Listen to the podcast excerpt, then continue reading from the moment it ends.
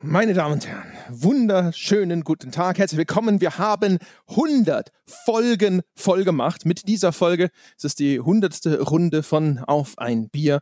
Und selbstverständlich begehen wir diesen Tag äußerst festlich indem wir wie immer ein Bier trinken. Meine Herren, ja, Sebastian und Jochen, äh, Sebastian, fang doch mal an. Was für ein Bier hast du dir denn ausgesucht, um mit uns diesen feierlichen Anlass zu begehen? Einen wunderschönen guten Tag. Ich mach's gerade mal auf. Es ist ein Löwenbräu, aber jetzt nicht gleich erschrecken, das ist kein Löwenbräu aus München, sondern ein Löwen-Bräu aus Buttenheim. Und da trinke ich ein ungespundetes Lagerbier mit 4,8% Alkoholgehalt. Und das ist ein wunderbares, kleines, leckeres, würziges Bier. Ist auch eins, wo auf dem Etikett noch die Telefonnummer der Brauerei draufsteht. Und sie ist dreistellig. So wie es das gehört. Hast du mal nachts angerufen, um zu gucken, ob du tatsächlich direkt beim Braumeister rauskommst und er dir auch äh, scharfe, forschende Fragen zu seinem Bier beantworten kann? nee, das nicht, aber es ist ein angenehm kleines, kleines fränkisches Bier. Ich weiß gar nicht, wo dieses Buttenheim ist. Irgendwo im Nichts offensichtlich, sonst hätten die keinen Johann, dreistelligen. Johann Mutschiedler heißt jedenfalls der Brauer. und es ist in 96155 Buttenheim. Und ich, ich, es schmeckt mh, mm, süffig, würzig. Jetzt nicht unbedingt brillant und das beste Bier der Welt, aber es ist ein guter Freund. Herrlich. Oh, da sind wir ja beim Stichwort. Jochen, was hast du denn, guter Freund? Als allererstes habe ich natürlich mal eine Information für den geneigten Bierkonnoisseur, weil der Sebastian ja gesagt hat, es handele sich um ein ungespundetes Bier. Und äh, André, du weißt bestimmt nicht, was ein ungespundetes Bier ist, oder? Ich will dir nicht beim Klugscheißen im Weg stehen. Das Ein ungespundetes Bier, wie jeder weiß, und man soll jetzt nicht annehmen, ich habe in der Zwischenzeit gegoogelt oder so und würde jetzt aus Wikipedia vorlesen, leitet sich vom sogenannten Spundloch eines Bierfasses ab. Dieses an der Oberseite des Fasses befindliche Loch dient bei Holzfässern während des Gärungsprozesses zum Druckausgleich. Im Fass entsteht durch die Gärung Kohlensäure und damit ein Überdruck, der das Fass, Fass bersten lassen würde. Ungespundetes Bier gärt ohne einen Holzzapfen als Verschluss dieses Loches und besitzt somit im Vergleich zu anderen Biersorten einen geringeren Kohlensäuregehalt. Mhm. Ja, das war ganz eindeutig frei vorgetragen. Ich ja. weiß nicht, wie da Leute auf du die Idee kommen exakt können. Wikipedia vorgelesen. Ich habe gerade nochmal nachgeschaut. es ist nah. Lügen, alles Lügen, Lügenpresse, hier ist sie am Start. Meine Damen und Herren, hören Sie den beiden nicht zu. Das war selbstverständlich, habe ich das schon im zarten Alter von sieben Jahren auswendig gelernt. Du hast auch den Wikipedia-Artikel geschrieben, oder? Äh, äh, also ich trinke ja übrigens, um äh, mal auf die dieses Thema zu kommen, auch ein Hofbräu. Ich trinke ein Hofbräu aus Kaltenhausen, ein Kellerbier. Das kam aus äh, der Lieferung von Nico und scheint aus Salz der ältesten Salzburger Brauerei zu stammen. Das Kaltenhauser Kellerbier aus der ältesten Salzburger Brauerei ist hellgold, ungefiltert und schmeckt besonders süffig und mild. Ich bin gespannt. Österreichische Biere hier am Start. Wie geht es eigentlich, dass es noch irgendwo einen Löwenbräu und so gibt? Wieso sind die nicht schon in Grund und Boden abgemahnt? Ich denke mal, die haben, die sind vielleicht älter als das Löwenbräu in München. Und die sind wahrscheinlich unter dem Radar geflogen, bis du es erwähnt hast. Das ist winzige Brauerei. Es gibt noch andere Löwenbräus in Franken. Das ist nicht das einzige in Bottenheim. Ja, noch, hm. aber gerade irgendwo sitzt ein Mensch aus der Rechtsabteilung von Löwenbräu, der zufällig unseren Podcast hört, gute Entscheidung, by the way, und sagt sich, oh, oh da wissen wir ja, was wir nächste Woche machen. Ich glaube, die sind tatsächlich wirklich so alt. Also ich habe ich es ja jetzt verwechselt. Ich habe ein Hofbräu, Sebastian hat das Löwenbräu, aber es gibt ja auch einen Haufen Hofbräus in Deutschland. Also jetzt außer dem, dem Hofbräu in München zum Beispiel. Es gibt ja in Würzburg, glaube ich, einen Hofbräu. Ich glaube, es gibt in Stuttgart einen Hofbräu. Also ich glaube, die diese Begriffe wie Hofbräu oder vielleicht auch Löwenbräu dürften so alt sein, dass man sich die wahrscheinlich echt gar nicht mehr sichern kann. Wir könnten uns auch Löwenbräu nennen, willst du sagen? Wenn, dann sind wir das Hofbräu, da sind wir Majestäten. ah, sehr schön. Na gut, also, ich habe hier eine Flasche die steht schon seit tausend Jahren bei mir im Kühlschrank. Ich, äh, es gehört zu denen, wo ich leider vergessen habe oder beziehungsweise verlegt habe, wer sie mir geschickt hat, aber es ist wahrscheinlich auch besser. Dann kann der nämlich hinterher behaupten, er hätte mit der ganzen Sache nichts zu tun gehabt. Ich habe hier nämlich ein, und jetzt äh, werde ich das 100% korrekt aussprechen, ein Dies Irae, Untertitel Tag des Zorns und es äh, nennt sich ein extremes Starkbier. Und ich habe mir diese Flasche, ich habe das ewig vor mir hergeschoben, habe immer gedacht so, puh, ey, wann soll ich das denn trinken? Ich habe mir gedacht so, hier, hundertste Folge, jetzt lassen wir es mal knallen, Freunde, jetzt geht's ab. Wie viel Prozent hat das Zeug? Ganz genau. Viel, 17, glaube ich. Was? Oh. Ja. Okay. Nach der Hälfte des Podcasts ist André also hoffnungslos betrunken. Sehr schön. Da muss ich mir noch zwei, drei extra Freunde holen, um dagegen anzutrinken. ja, genau, wir müssen ja also auf das Soll kommen insgesamt. Ja, das wird bestimmt eine harte Nummer.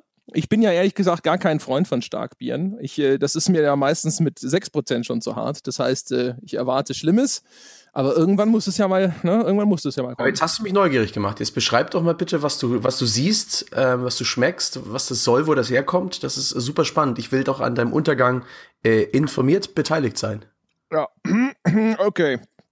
Also, es ist eine Flasche. Sie sieht ein bisschen aus, als wäre sie aus Ton gefertigt. Es ist halt ganz dunkel. Äh, es hat so ein, so ein ein Kreuz, ja, so ein, ein Wegeskreuz hat es vorne drauf mit einer Jahreszahl 1791 und hinten drauf steht 1791. Mozart ringt mit dem Tod. Bevor er ihm unterliegt, schreibt er seine eigene Totenmesse, das Requiem. Diesem inmitten liegt das Dies Irae, lateinisch für Tag des Zorns. Ein donnernder Chor beschreibt die nahende Ankunft des Allmächtigen, der richten wird über die Leben und die Toten. Das ist das, was das Bier über sich selbst zu sagen hat. Es stammt auch aus Salzburg, Brauerei Gusswerk. Und äh, wenig überraschend, es schmeckt sehr kräftig, es ist bitter, es ist bösartig und es, es schmeckt ein bisschen nach drohendem Untergang. Es richtet über Leber und Kot. tot, tot, tot, tot. Also, ja. Ich war, ja. Okay, also während sich André hier ins Auenland ballert, ähm, erzähle ich mal ganz kurz, dass es tatsächlich das äh, Hofbräu Kaltenhausen ein sehr, sehr mildes, aber sehr, sehr süffiges Bier ist. Mit einer leichten Malznote, nicht sonderlich bitter, so ein bisschen Hopfen schmeckt man auch tatsächlich raus. Das ist so ein perfektes Bier, um wahrscheinlich fünf oder sechs davon zu trinken, aber ich habe ja leider nur das eine. Aber André trinkt jetzt ja für uns alle drei. Das sind die ich besten Biere.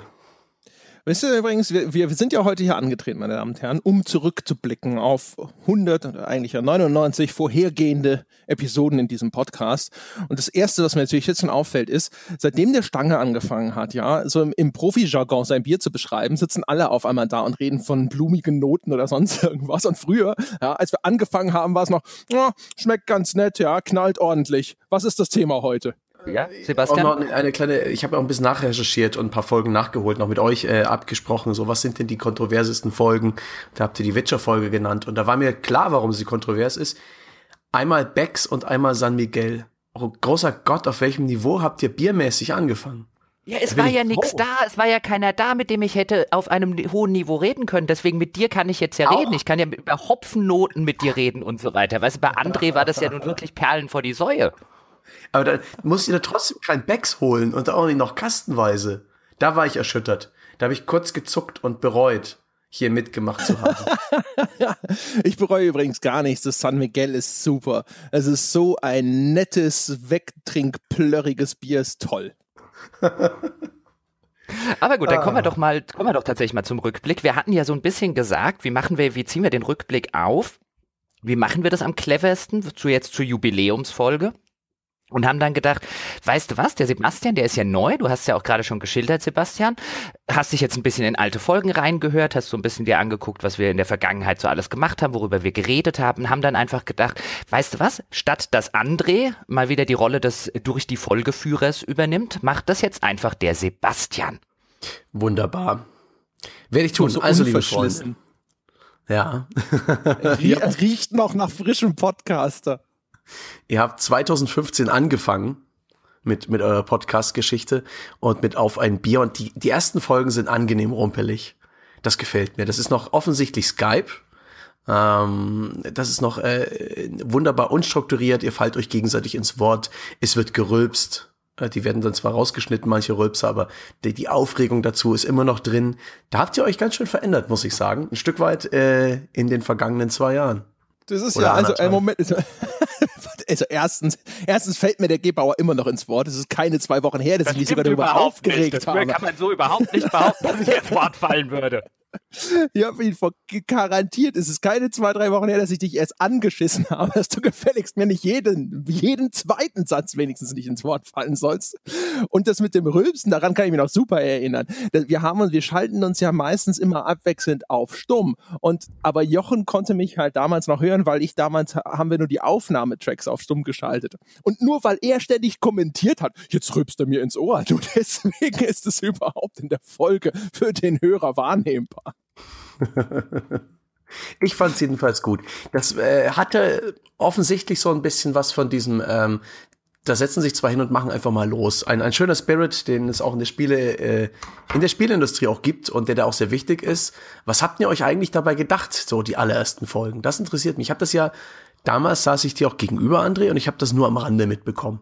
War nie so der Podcast-Zuhörer und habe das nicht weiter äh, groß wahrgenommen. Das habt ihr beide in eurer Freizeit gemacht mit, mit welchen Ambitionen und, und äh, Zielen seid ihr denn da reingestürzt? Und wie waren so für euch die ersten Folgen? Da wart ihr ja noch klein. Da haben wir noch gar nicht so viel zugehört.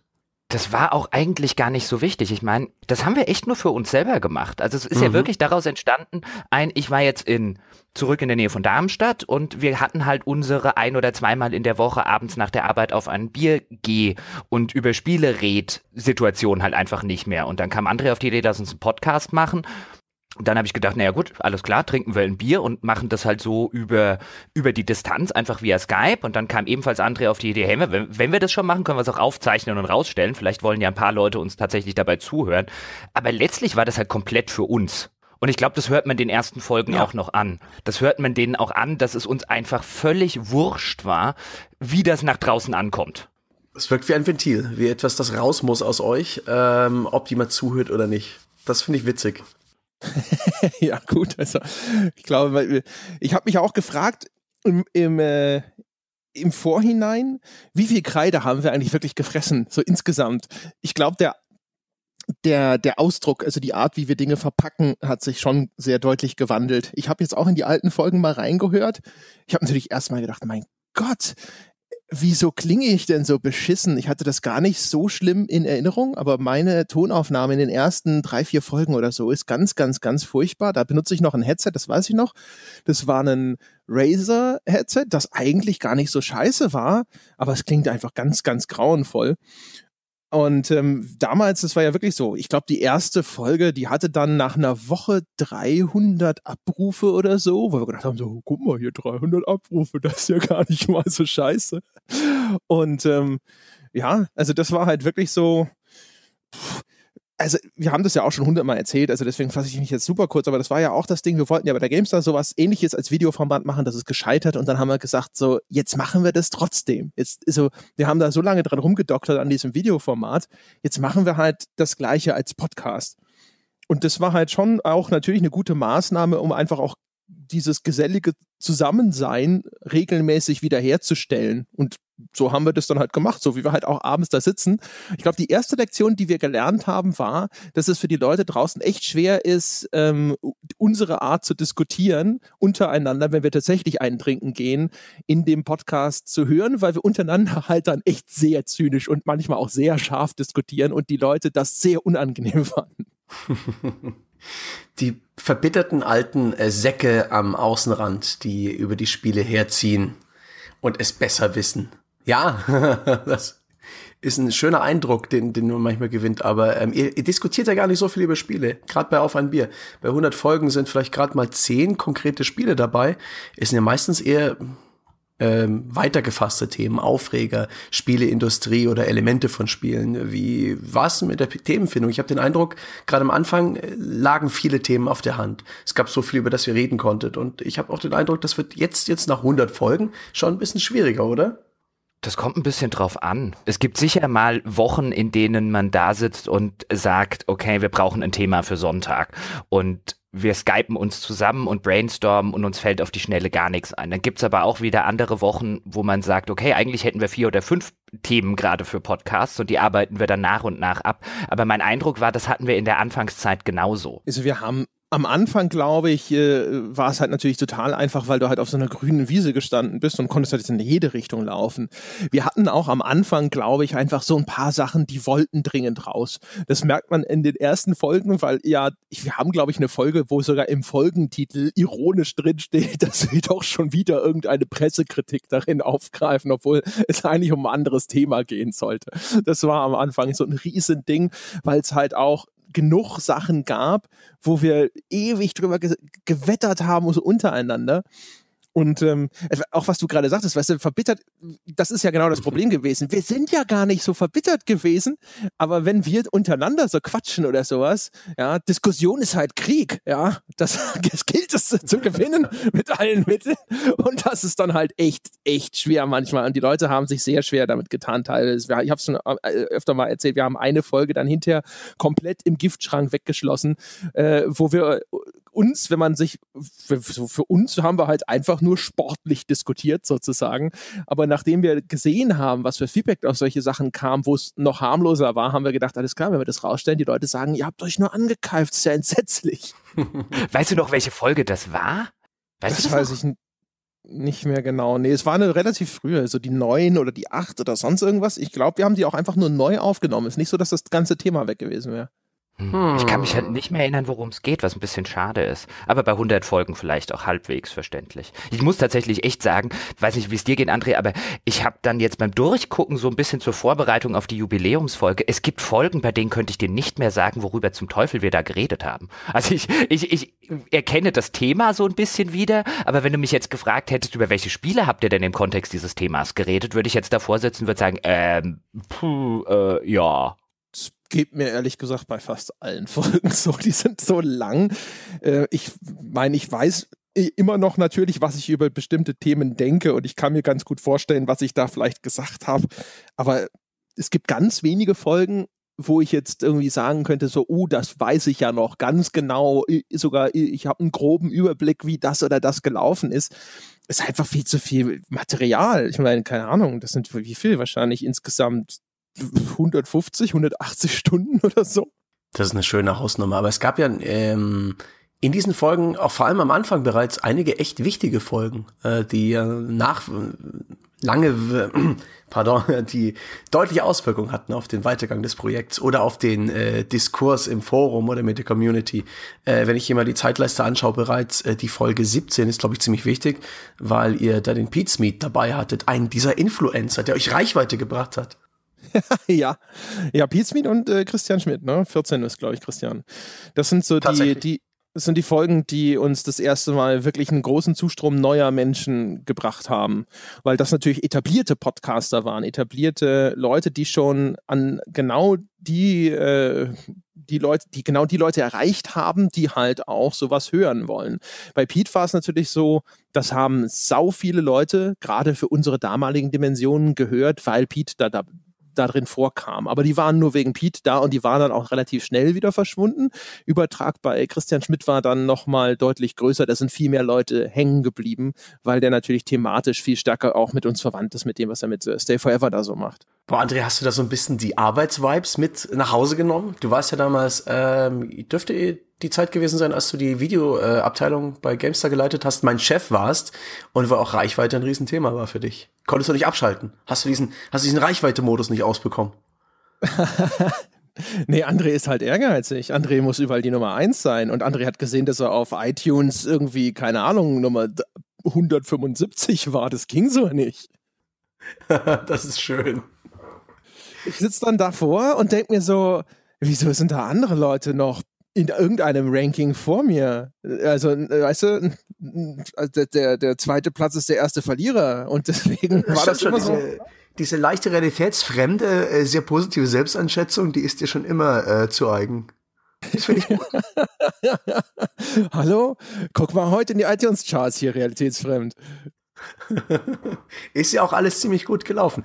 Ähm, ihr habt auch ein paar äh, kontroverse Folgen gebracht, auch in der Anfangszeit. Ich habe ja vorhin schon angesprochen, die, ähm, die Witcher 3 Folge Nummer 11 mit dem furchtbaren San Miguel und Bex, aber eben auch äh, zwei Teilnehmern, die den Witcher 3 nicht ganz super fanden. Und damals fanden ja alle The Witcher 3 ganz super. Oder sagen wir, reden wir vom äh, fünf besten Fallout aller Zeiten. Mein lieber Mann, da hat euch das Spaß gemacht auch ein bisschen, so ja, die populäre Meinung zu torpedieren?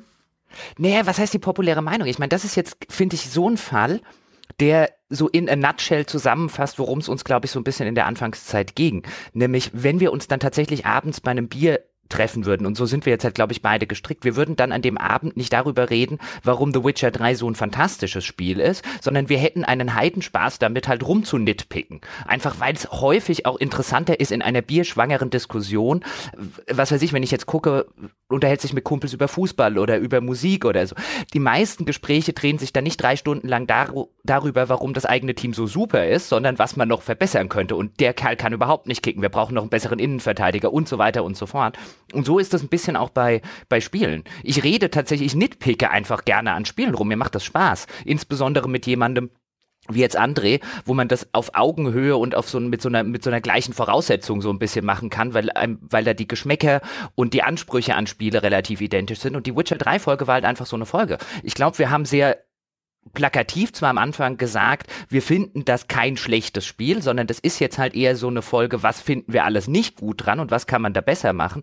Aber das war halt auch der klassische Fall, wo ich aus heutiger Sicht sagen würde, heute würde ich die nicht mehr so aufnehmen, weil es offensichtlich Schwierigkeiten gab, von, von den Leuten da draußen oder von manchen Hörern. Die Folge ist ja insofern relativ kontrovers, dass es die eine Hälfte sozusagen gibt, die sagt, es ist eine katastrophale Folge, die geht gar nicht. Und so die andere Hälfte sagt, es ist eine eurer besten Folgen überhaupt. Und zwischendrin gibt es meiner Wahrnehmung nach relativ wenig. Und ich glaube, heute würde ich oder würden wir beide ein bisschen drauf aufpassen, dass nicht dieser Eindruck entsteht, wir haten hier jetzt n, die ganze Zeit auf ein Spiel rum. Weil ich glaube, wir haben auch nicht drauf rumgehatet aus unserer Wahrnehmung, aber ich verstehe mittlerweile natürlich sehr, warum dieser Eindruck entstehen kann. Jein.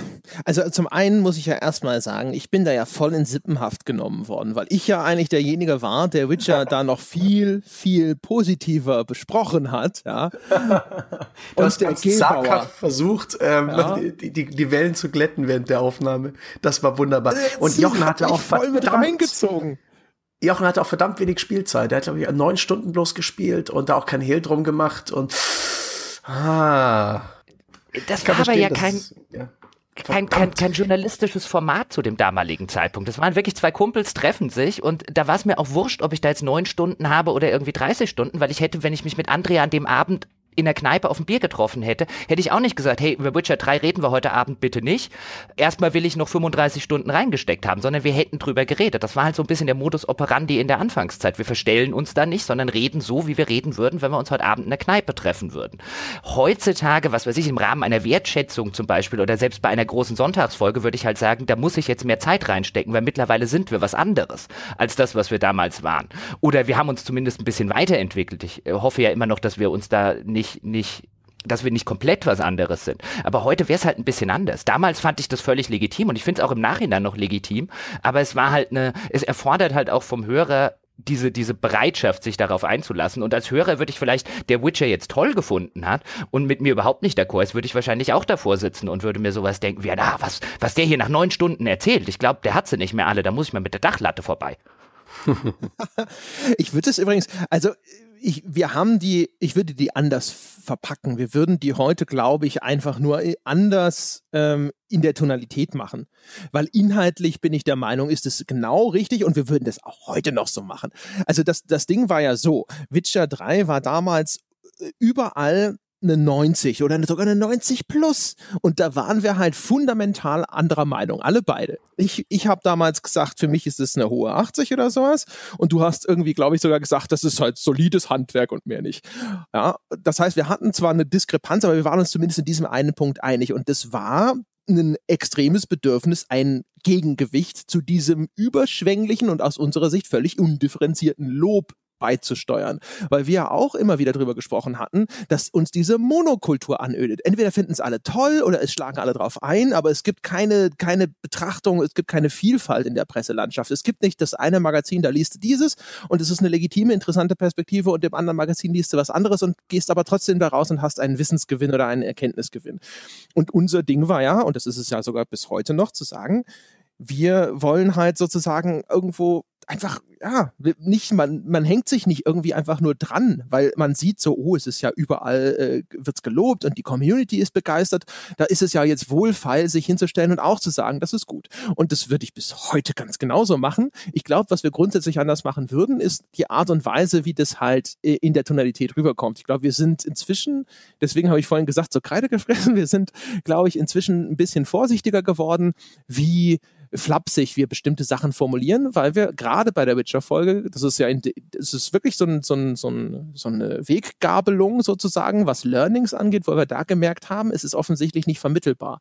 Wir haben den Leuten auch im Nachgang im Forum immer wieder erklärt, hey, wir haben doch vorher gesagt, ja, wir finden das Ding schon gut. Aber es ging in der Folge um die Abgrenzung zu den ganzen extremen Lobeshymnen und dann spricht man selbstverständlich über die negativen Aspekte, die aus unserer Sicht eine 90er-Wertung verbieten.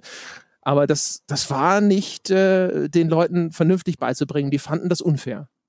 Und was, was glaube ich noch so ein bisschen dazu kommt, ist halt auch die Sache, wenn man das nicht mehr nur für sich selbst macht. Also wenn ich jetzt ein Witcher 3 kritisiere und ich jetzt weiß, mein Publikum ist halt nicht nur der André Peschke, der mich jetzt seit ein paar Jahren auf persönlicher Ebene und auf privater Ebene kennt und der weiß, wie er einzelne Aussagen von mir zu nehmen hat und mit dem ich vielleicht auf sehr grundsätzlicher Ebene, was die Qualität von Spielen angeht, ein sehr ähnliches Verständnis habe. Und wenn man dann halt so ein bisschen berücksichtigen muss, oder auch berücksichtigen will, dass man halt eben nicht nur zu einer Person spricht dann muss man sich, also was ich jetzt zum Beispiel heute bei The Witcher machen würde, ich würde auch hinter den Urteilen immer noch komplett hinten dran stehen. Ich würde die heute halt differenzierter begründen. Also wenn wir zum Beispiel über so Sachen wie ein Missionsdesign reden, dass ich bei The Witcher oder ein Questdesign, dass ich bei The Witcher 3 auf mechanischer Ebene nach wie vor nicht gut finde, wie übrigens bei fast keinem dieser modernen AAA-Rollenspiele. Im Sachen Questdesign sind die alle, finde ich, das haben wir dann zum Beispiel auch bei der Fallout-Episode angesprochen, alle schwächer geworden ich würde mir heute, glaube ich, mehr Mühe geben zu sagen, lass uns doch mal einfach vergleichen mit ein bisschen früher. Nehmen wir doch zum Beispiel mal eine Quest, ein gutes Quest-Design aus zum Beispiel einem Fallout New Vegas, was teilweise, finde ich, das beste Quest-Design der Rollenspielgeschichte hat. Oder auch die frühen Fallouts. Das, die fielen halt noch in eine andere ja, in eine andere Zeit des Quest-Designs, beziehungsweise die Entwickler kamen aus einer anderen Zeit, weil ja die New Vegas-Macher auch die waren, die die frühen Fallouts gemacht haben. Und wenn ich mir da teilweise das Quest-Design angucke, die vielen unterschiedlichen Lösungsmöglichkeiten, die teilweise extrem darauf basieren, wie du deinen Charakter geskillt hast, die also auch auf mechanischer Ebene widerspiegeln, wie ich vorher gespielt habe. Das finde ich halt viel großartiger als das, was jetzt so moderne Rollenspiele wie zum Fallout 4 oder in The Witcher 3 machen, jetzt unabhängig von der narrativen Ebene. Und ich würde halt mehr so ein bisschen versuchen, in der Richtung das Ganze noch mehr zu unterfüttern. Weil wenn ich jetzt zu André sage, hier Fallout New Vegas hatte doch die viel besseren Quests, dann weiß André das vielleicht weil er es ebenfalls gespielt hat und weil ich weiß, dass André es gespielt hat. Aber jemand, der jetzt nicht Fallout New Vegas gespielt hat, dem reicht es halt dann nicht mehr, wenn ich einfach nur sage, ja, im Vergleich zu den frühen Fallouts ist das Quest-Design ja scheiße. Ja, und, und aber auch die Formulierung. Also wir haben halt früher, haben wir halt da, glaube ich, echt viel, viel mehr, wie man das halt an so einem Stammtisch machen würde. Wir haben halt da gesessen und gesagt, das ist scheiße. Und wenn, äh, selbst wenn wir nur meinen, es hat mir nicht gefallen, haben wir gesagt, das ist doch scheiße. ich habe halt zum Beispiel auch, äh, es gab Folgen, ich weiß gar nicht mehr, wo das war. Ich habe halt irgendwo in, es gab eine Folge zum Beispiel, da habe ich mir sogar, glaube ich, in der Folge selber auf die Zunge gebissen, wo ich dann halt so Sachen gesagt habe, das ist ja völlig behindert. Ja, und das ist so ein Ding, wo du natürlich inzwischen so ein bisschen denkst, so, okay, jetzt ist, äh, vielleicht ist behindert nicht ein Begriff, den du benutzen solltest. Ja, also jetzt nicht nur im, äh, so mit, denkt dann keiner an die Kinder, sondern es ist halt einfach unschön. Das muss nicht sein. Also benutze einfach irgendwas anderes, was halt auch vielleicht flapsig oder vielleicht auch ein bisschen hart ist, aber du musst nicht sowas sagen. Ich finde das sehr schön, wie mehr oder weniger in euch, äh, wie euch langsam gedämmert ist, dass ihr ein Publikum habt. Das merkt man den, den Folgen tatsächlich an. Die, die, das erste Dutzend halt noch unbeschwingt, joviale Kneipen, Floskeln und, und später das alles etwas bewusster. Wie war das überhaupt mit eurem Publikum? Auf welche Art und Weise habt ihr Feedback bekommen? Ab wann gab es eigentlich das Forum? Ich habe die allermeisten Entwicklungen, äh, die so diese Schritte, die der Games Podcast, The Pod, durchgemacht hat, äh, äh, verpasst. Ähm, ich weiß, dass das im August 2015 mit Patreon losging. Eine Website habt ihr auch, ein Forum, aber was kam denn in welcher Reihenfolge und wie hat es euch beeinflusst? Äh, falsch. Äh, wir, wir sind gestartet, glaube ich, im April 15. Das Patreon ist aber erst im Dezember oder so gestartet. Spinn ich? Im Dezember? Launched? Mhm. Ah, da habe ich GraphTrain falsch interpretiert. 20. August 2015 sagt mir, sagt mir das. Hast du also da den Account angelegt? Ja, das kann natürlich sein, ja. Ah, da liegt, da wird es vielleicht falsch ausgegeben. Möglich. Also ich bin mir sehr sicher, weil, also wir hatten auf jeden Fall das erste Mal überhaupt Bäcker-Content zu Weihnachten 15. Das war nämlich diese Weihnachtsepisode das war das erste Mal, dass wir was exklusiv für Patreon-Bäcker rausgebracht haben. Und ich bin der Meinung, wir sind erst ganz, ganz kurz vorher gestartet. Außer natürlich, ich irre mich total, was es dann natürlich total ironisch macht, wenn ich dich jetzt hier zurechtweise. so falsch und dann hinterher so, nein, André, das ist richtig. Ja, du hast es vielleicht alles selber angelegt und hast es vielleicht auch alles irgendwo hinterher selber gemacht, aber du erinnerst dich anscheinend nicht. Ja, das stimmt schon. Nein, das stimmt schon. Die, die Graphen beginnen erst so im äh, ihr hattet 15 Patreons am, im November 2015. Aber da habe ich einfach bloß die Info launched August 20 bei GraphGen. Das ist wahrscheinlich das Datum, wo du deinen Account angelegt hast. Wie dem auch sei, äh, euer Publikum. Wie, wie seid ihr dazu gekommen? Wie habt ihr zueinander gefunden? Wie habt ihr kommuniziert? Und ihr habt ja auch eine gewisse Diskussionskultur im Forum. Eine sehr, sehr eigenwillige, sehr, sehr schöne, aber sicherlich auch anstrengende. Habt ihr die, äh, habt, habt ihr die bewusst so geformt? War das sehr viel äh, Eigeneinsatz oder seid, habt ihr das Glück, dass ihr sozusagen mit, mit den Foren-Usern befruchtet wurdet? Äh, einfach so mit dem Wind. ich hatte den Eindruck, dass wir relativ früh schon eine sehr erwachsene Community hatten, um es so zu formulieren. Also wir hatten relativ früh schon keinen Trolle oder keine Leute, die eine sehr toxische Atmosphäre in die Kommentare gebracht haben. Wir haben auch schon relativ früh eine Webseite, einfach eine ganz normale und sehr billige WordPress-Seite gebaut mit wenig Funktionen, aber da wurde schon relativ fleißig immer in den Kommentaren zu den einzelnen Folgen diskutiert. Das Forum kam dann erst ein bisschen später und mein Eindruck war die ganze Zeit, dass wir eben zum überwältigenden Teil tatsächlich Leute schon da in der Community hatten, die waren am Anfang überschaubar. Da hatten wir vielleicht zehn oder, oder, oder zwölf Leute, die halt regelmäßig kommentiert haben. Aber dass das schon die Leute waren, von denen man gesagt hat, mit denen unterhalten wir uns aufrichtig gerne. Wir hatten da relativ wenige dabei, wo wir gesagt haben, okay, die, da finden wir jetzt die Kritik geht gar nicht oder da finden wir halt einfach den, den, den Ton unangemessen und so weiter. Wir haben natürlich auch von Anfang an relativ stark moderiert im Hinblick darauf. Die Regel haben wir ja heute noch im, im, im Podcast, äh, oder im Podcast sage ich schon, im Forum, wo wir halt ein bisschen drauf aufgepasst haben und immer gesagt haben, pass mal auf, das ist unser Wohnzimmer sozusagen. Und du kannst uns gerne kritisieren, aber wenn du in unserem Wohnzimmer dich halt wie die Axt im Walde oder wie ein Kotzbrocken verhältst, dann fliegst du halt raus. Es ist vollkommen legitim, Kritik zu üben, aber ich mal, aber du musst nicht bei mir ins Wohnzimmer kommen und mich ein Arschloch nennen, weil dann würde ich dich auch im realen Leben rausschmeißen. Und das haben wir von Anfang, oder jemand anders übrigens, was das betrifft, also auch im Umgang der Community miteinander.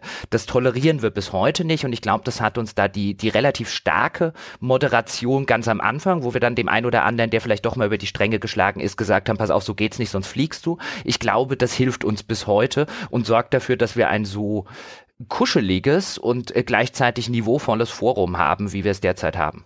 Habt ihr den Bannhammer jemals zücken müssen? Oder ja, natürlich. Ja? Ja, natürlich. Also du musst ja ein Exempel statuieren, damit da ja auch Zucht und Ordnung herrscht. Nein, natürlich. Also wir haben, ähm, wir haben sehr deutlich gesagt, wer sich nicht benimmt, fliegt. Und zwar mit äh, wenig zweiten Chancen. Wenn es ein Alteingesessener ist oder jemand, der halt vorher wertvolle Beiträge geliefert hat oder sowas, dann sind wir schon diejenigen, die halt sagen, okay, wir machen erstmal vielleicht nur einen temporären Ban oder sowas. Also wenn wir das Gefühl haben, das ist jemand, der den haben wir eigentlich ganz gerne, den hätten wir gerne hier, wenn er sich zu benehmen weiß, dann sind wir da schon so, dass wir sagen, okay, aber alles andere, wer reinkommt und irgendwie gleich Scheiße baut, ist sofort weg gewesen. Schon immer war, war immer so, wird auch so bleiben, meiner Meinung nach. Und ähm, das ist ja auch, wie, ganz viel davon ist ein Gegenentwurf, meiner Meinung nach. Also Dinge, die wir vorher gesehen haben, wo wir das Gefühl hatten, das ist nicht cool so, das sollte anders laufen. Und es ließ sich äh, äh in den früheren äh, sag ich mal, Instanzen unserer Karriere aus den unterschiedlichsten Gründen einfach nicht umsetzen. Und jetzt waren wir im eigenen Wohnzimmer und da konnten wir machen, was wir wollten. Und wir haben halt immer zum Beispiel gesagt, ich glaube, es ist auch kein Geheimnis, dass das ein bisschen mit Blick auf die GameStar-Community geschehen ist. Das mit der, mit der GameStar-Community ist schon ein ganz guter Punkt, den André gesagt hat, weil ich glaube, dass zumindest auch auf unterbewusster Ebene spielte das halt eine Rolle, wenn man sich vorher mehrere Jahre lang halt einfach jeden Tag diese Community so ein bisschen wahrgenommen hat. Und ich will da jetzt gar nicht alle über einen Kamm scheren. Es gibt auch, gab und gibt in der GameStar-Community sehr, sehr viele, sehr, sehr gute Poster. Aber gerade im Kommentarbereich, Sebastian, du weißt es ja, ja. Äh, selber noch, herrscht halt teilweise eine extrem toxische Atmosphäre. Und ich glaube schon, dass uns das so ein bisschen durchaus auch zumindest unterbewusst bei uns so ein bisschen mitgeschwungen ist, wo wir gesagt haben, das wollen wir halt bei uns erst gar nicht einreißen lassen. Es genau. sind ja auch einige äh, einige Gamestar-User, äh, auch so wirklich bekannte User mitgezogen praktisch ins Games, äh, ins Games Podcast Forum. Das Ding war halt einfach, dass ich das Gefühl hatte, beziehungsweise Jochen und ich, du, Jochen, du wirst dich erinnern, wir haben halt so, sogar zu, zu dem Zeitpunkt, als wir gemeinsam bei der GameStar waren, wir haben häufig mal ein bisschen drüber diskutiert, wie schädlich auch diese Diskussion Diskussionskultur im Internet teilweise ist jetzt nicht mal nur jetzt irgendwie auf das GameStar Forum bezogen, sondern zum Beispiel auch bei YouTube-Kommentaren und so. Und ob man überhaupt junge Redakteure solchen Kommentaren aussetzen darf, etc. Und dann haben wir auch aber immer gesagt, so guck mal, es gibt da und da und da gibt es Orte im Internet, wo eine anständige Diskussionskultur stattfindet und gelebt wird und wie cool es sein kann, sich dann mit den Leuten auszutauschen. Und das ist, glaube ich, echt so, also zumindest so, jetzt, ich, will jetzt nicht, ich glaube, dass ich da auch für Jochen spreche, so von Herzen habe ich mir immer gewünscht, das ist das, was ich haben will, das ist das, was ich herstellen will, weil ich, wenn ich eine Community habe, mit der ich gerne rede, wo ich Leute auch namentlich identifizieren kann und sage, ach cool, es interessiert mich, was hier die Menschen schreiben, ja, dann ist es, das gibt deiner Arbeit so viel mehr Sinn und es macht so viel mehr Spaß zu arbeiten, wenn du dieses diese Community einfach nicht als diesen Blob im Kopf hast, wo du dir hinterher denkst, oh mein Gott, ja, da stehen sie mit ihren Fackeln und ihren Heugabeln, sondern wenn du eher dich schon drauf freust, was die dann zu sagen haben. Und ich glaube, das ist halt wirklich auch so es, das treibt dich halt viel mehr an in deiner täglichen Arbeit, weil da draußen diese Leute sind und du weißt, das sind coole Leute und es ist interessant, was sie zu sagen haben und du willst ihnen auch genügen, du willst ihren Anf Ansprüchen gerecht werden.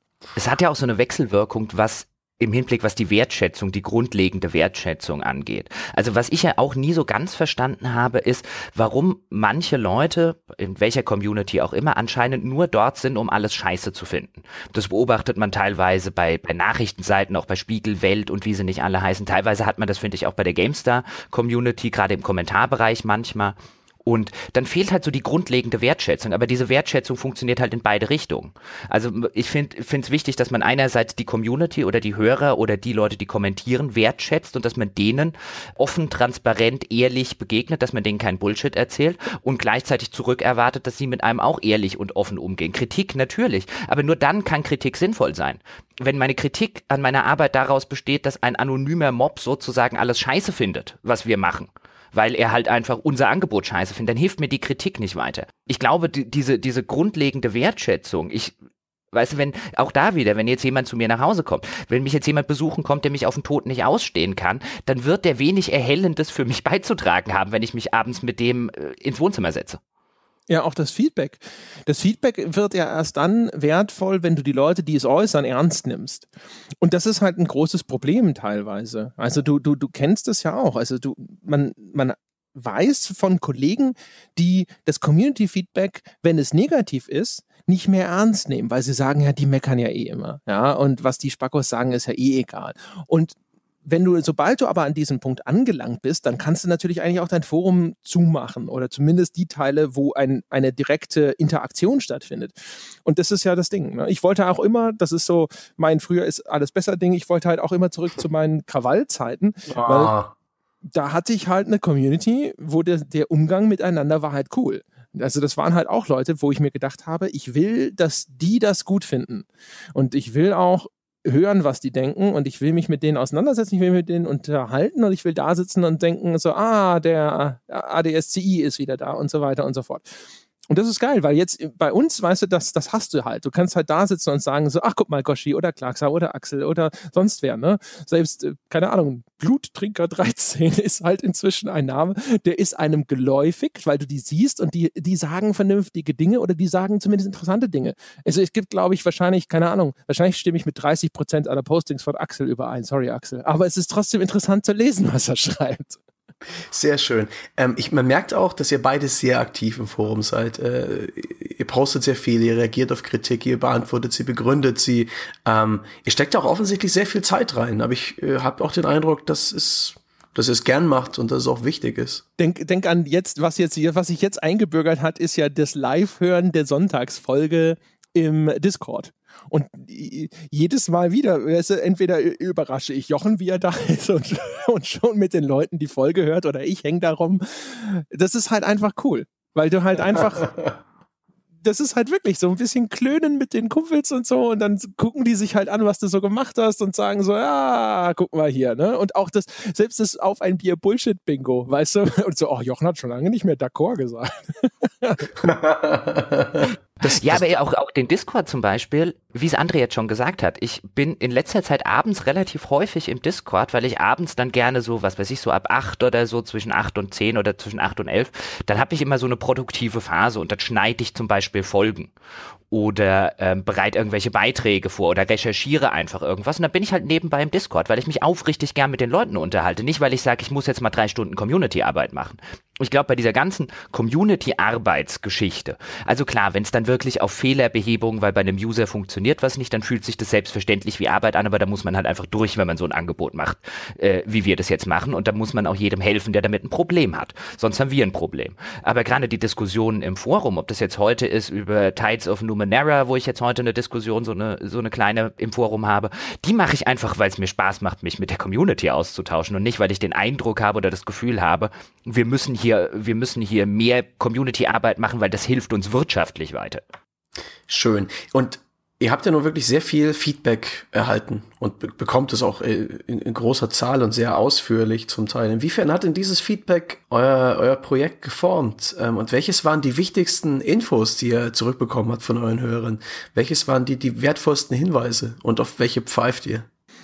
Puh, das ist gar nicht so einfach, wenn ich ehrlich sein soll. Also ich habe den Eindruck, ihr habt zumindest die, äh, und wir bemühen uns nach wie vor, die Audioqualität äh, permanent zu verbessern. Das ist doch definitiv ein Stück weit aus der Wertschätzung ja, der Community ge geboren und dem, dem Willen, was zu bieten, ob das jetzt direkt Feedback war oder nicht, oder? Also die, also die Audioqualität, das wird Jochen bestätigen können. Ich bin von Anfang an bin ich der scheiß Audioqualität hinterhergelaufen. Ich habe Jochen schon vollgetextet von wegen, wir brauchen neue Mikros, wir brauchen neues dies, wir brauchen neues das. Da hat noch keiner im, im Forum einen Piep gesagt. Ganz, ganz zu Anfang gab es sogar noch eine Phase, wo Jochen gesagt hat, naja, es wird sich noch überhaupt keiner beschwert. Ich weiß nicht, ob du da nicht päpstlicher bist als der Papst. das war schon immer so ein Ding, also so ein Steckenpferd von mir, so ein bisschen, weil ich immer dachte, ich will aber besser. Oder? Jochen, also keine Ahnung. Ich meine, inzwischen ja. sind wir da auf einer Linie, aber. Ja, inzwischen, das war halt wirklich in der Phase, wo ich jetzt gesagt habe, wo es für mich echt immer noch eine reine Hobbygeschichte war und wo auch am Horizont noch nicht absehbar ist, dass wir da jemals mehr draus machen und wo ich halt gesagt habe, ich sehe überhaupt nicht ein, dass wir uns hier jetzt irgendwelche teuren Mikros kaufen sollen. Ich, ich kann dich gut genug hören, ich mache das in erster Linie oder wir machen das für uns und ich sehe überhaupt nicht ein, jetzt irgendwie ein paar hundert Euro in die Hand zu nehmen. Sobald man das natürlich dann wieder für ein Publikum macht und von dem Publikum vielleicht auch noch monatlich gerne Geld hätte, dann ist das natürlich eine vollkommen andere Sache und dann versteht sich von selbst, dass man die bestmögliche Qualität liefert. Aber ja, ich kann durchaus bestätigen, dass André mir sowas von auf die Nerven mit der, äh, auch in der Anfangsphase, mit der Aufnahmequalität gegangen ist, dass ich echt äh, an irgendeinem Punkt gesagt habe, ich kauf dir ein Mikro, fünf Stück. ja. Wie ein Ehepaar, das ist fantastisch. ist wirklich so. Ich meine, man wird auch merken, also die ersten Folgen sind scheiße und dann, ich glaube, so ab der vierten, fünften Folge so oder sowas wird es dann bei mir besser. Und ich habe mir halt damals selber schon das erste Mikro selber gekauft. Das war ein Anua 800, glaube ich. Das liegt noch irgendwo in einer Schublade bei mir. Das war das erste, das ich hier für den Podcast mir angeschafft habe, weil ich selber so unzufrieden war äh, damit, wie, wie das geklungen hat, ja. Und dann kam so das nächste Upgrade, dann haben wir beide umgestellt auf das rote Podcaster. Das war dann zu Patreon-Zeiten. Das war ja so die erste Investition. Und das sind 200 Euro Mikros gewesen oder sowas auch schon damals. Ich glaube, 195 Euro hat das Ding pro Stück gekostet und sowas. Und ich habe halt auch, glaube ich, so vom ersten Tag, wo überhaupt nur ein Cent auf Patreon reingekommen ist, lag ich Jochen schon in den Ohren damit, dass wir jetzt diese Dinge einstellen. das war so, wir könnten jetzt, guck mal, und das könnten wir auch noch. Und ja, vielleicht, und vielleicht, wenn wir noch so ein bisschen Schalldämmung irgendwo hinstellen und so weiter und so fort. Du wolltest mir auch irgendwann eine Audiokabine hinstellen. Wir haben mal drüber gesprochen. Für 5000 Euro gibt es so kleine Tonkabinen, die man aufbauen kann. Aber dummerweise war es so, dass ich, also Jochen hatte ja eine Zeit lang, bevor wir jetzt hier auf die aktuellen äh, Geräte umgestellt sind, äh, haben, da äh, war ja bei dir das Problem, dass du so Gehalt hast und äh, da, da habe ich natürlich immer gedacht, so, ja, guck mal, weißt du, wir haben ja auch ganz viel ausprobiert. Erinnerst du dich noch? Wir, das, gut, das ging ja nur über mich, aber ich habe ja diese, diese Mic Shields, wie man das nennt. Das sind so kleine Dinger, die konnte man um diese freistehenden Mikros rum, drumherum stellen, um Hall abzumildern. Da habe ich, glaube ich, zwei Stück von bestellt und selber hier ausgetestet. Dann habe ich festgestellt, dass sie schon bei mir keine Wirkung haben. Dann haben wir es halt gelassen, das auch für dich zu bestellen und so. Aber wir haben da echt immer viel rumgedoktert und tun es immer noch. Das ist schön ein, ein schöner Aspekt der ganzen Geschichte. Ich lerne auch gerade sehr viel, äh, gleichzeitig auch nichts äh, über diese ganze Mikrofon- und Audio-Interface-Geschichte im Hintergrund. Super spannend. Aber wenn wir jetzt schon mal das Thema so angesprochen haben, Patreon, das ist ja schon eines der zentralen Zäsuren äh, des Podcast-Projekts.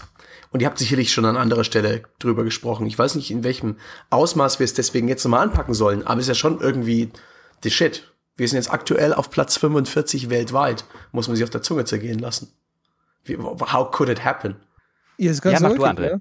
Ne? Eigentlich habe ich nicht, das Ding ist, was ich auch nicht sagen wollte, ist, ich habe auch vorher schon drüber nachgedacht, ich weiß gar nicht mehr so genau, also ich weiß, dass ich irgendwann angekommen bin und gesagt habe, lass uns das probieren, aber ich habe keine Ahnung mehr. Hat, hat, weißt, kannst du dich noch erinnern? Gab es irgendwas, auf das wir geguckt haben? Warum sind wir auf Patreon gegangen? Ich wollte gerade wirklich das Gleiche sagen wie du. Also wenn es jetzt wirklich um die Patreon-Genese dieses Projekts geht, kann ich dir nicht mehr sagen, wie wir da drauf gekommen sind. Ich glaube tatsächlich, dass die richtige Genese zwei Zeilen im Skype waren. Ja, ja, genau. Aber wir haben ja sogar schon vorher angefangen. Weißt du, wir haben ja schon Ende 15 haben wir angefangen mit Patreon. Ich weiß, es war meine Idee. Ich habe aber keine Ahnung mehr, wieso ich überhaupt gedacht habe, dass das, also ich muss irgendwas gesehen haben, was auf Patreon Geld verdient und habe dann gedacht, ey, das ist mein Weg zu besseren Mikrofonen. das ist, glaube ich, das Ding. Aber ansonsten, und dann, aber der, der, der eigentliche, das der eigentliche, wo wir durchgestartet haben, war natürlich das Ding. Also ich habe bei der GameStar aufgehört. Das hatte aber null damit zu tun, dass ich diesen Podcast jetzt machen wollte. Als ich bei der GameStar aufgehört habe, wusste ich noch überhaupt nicht, was ich mache.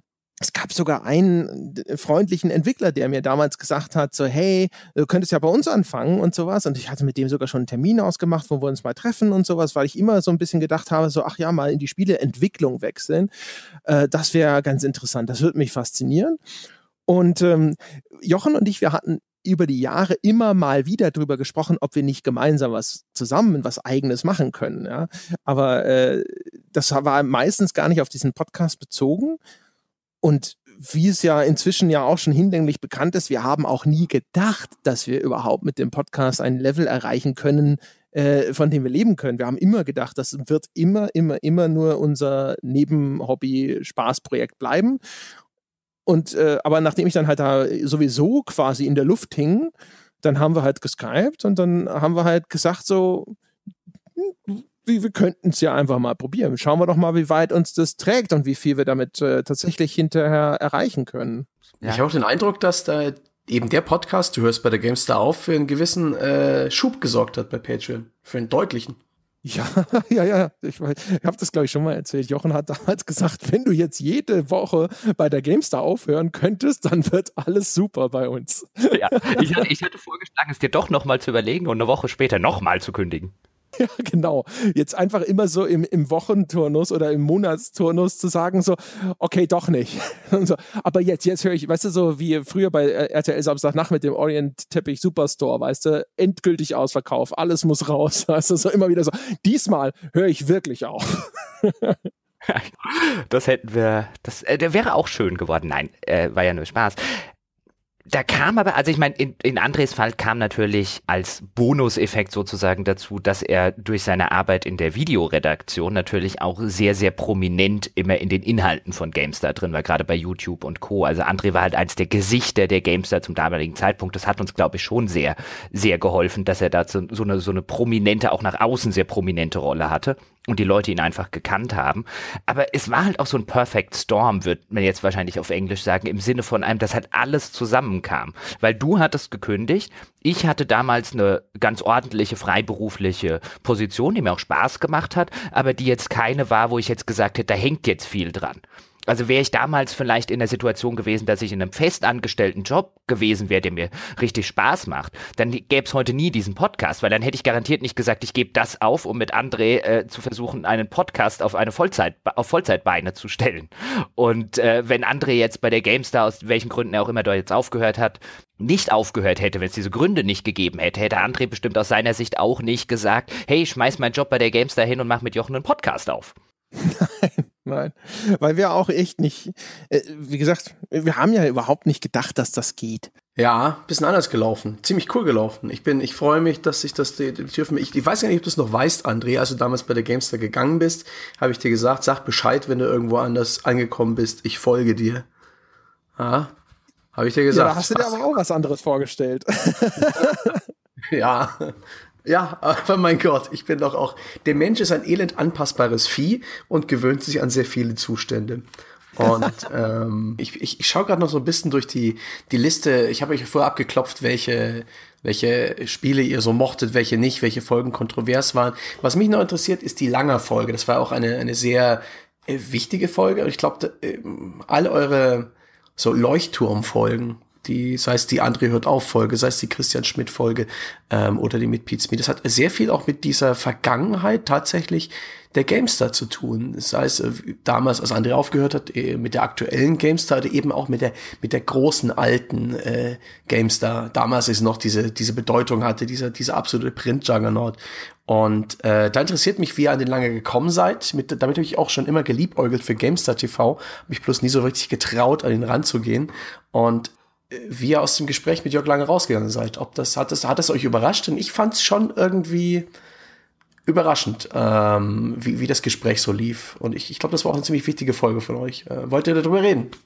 Ja, können ja. wir. Also bei, bei, bei, bei Jörg war es ja so, wir hatten ja zuerst Martin Deppe im Altbier. Und jetzt bin ich ja mit Martin, den kenne ich jetzt schon seit Jahren sehr gut und ich habe früher mit ihm, bevor ich in der in der festangestellten GameStar-Phase war, zum Beispiel sehr viele Sonderprojekte für für die GameStar gemacht, die Black Editions, zum Beispiel zu Skyrim, zu Mass Effect 3. Das heißt, wir haben immer mal wieder sehr eng zusammengearbeitet, verstehen uns auch gut und den hatte ich dann einfach mal gefragt, hier komm doch mal ins Altbier und erzähl von deiner Karriere. Und ähm, der war ja früher PC-Player, dann mit Jörg Langer zur GameStar gewechselt, dann bei, bei Cypress und so weiter. Das war halt eine sehr illustre Spielepresse-Karriere, die Martin hingelegt hat.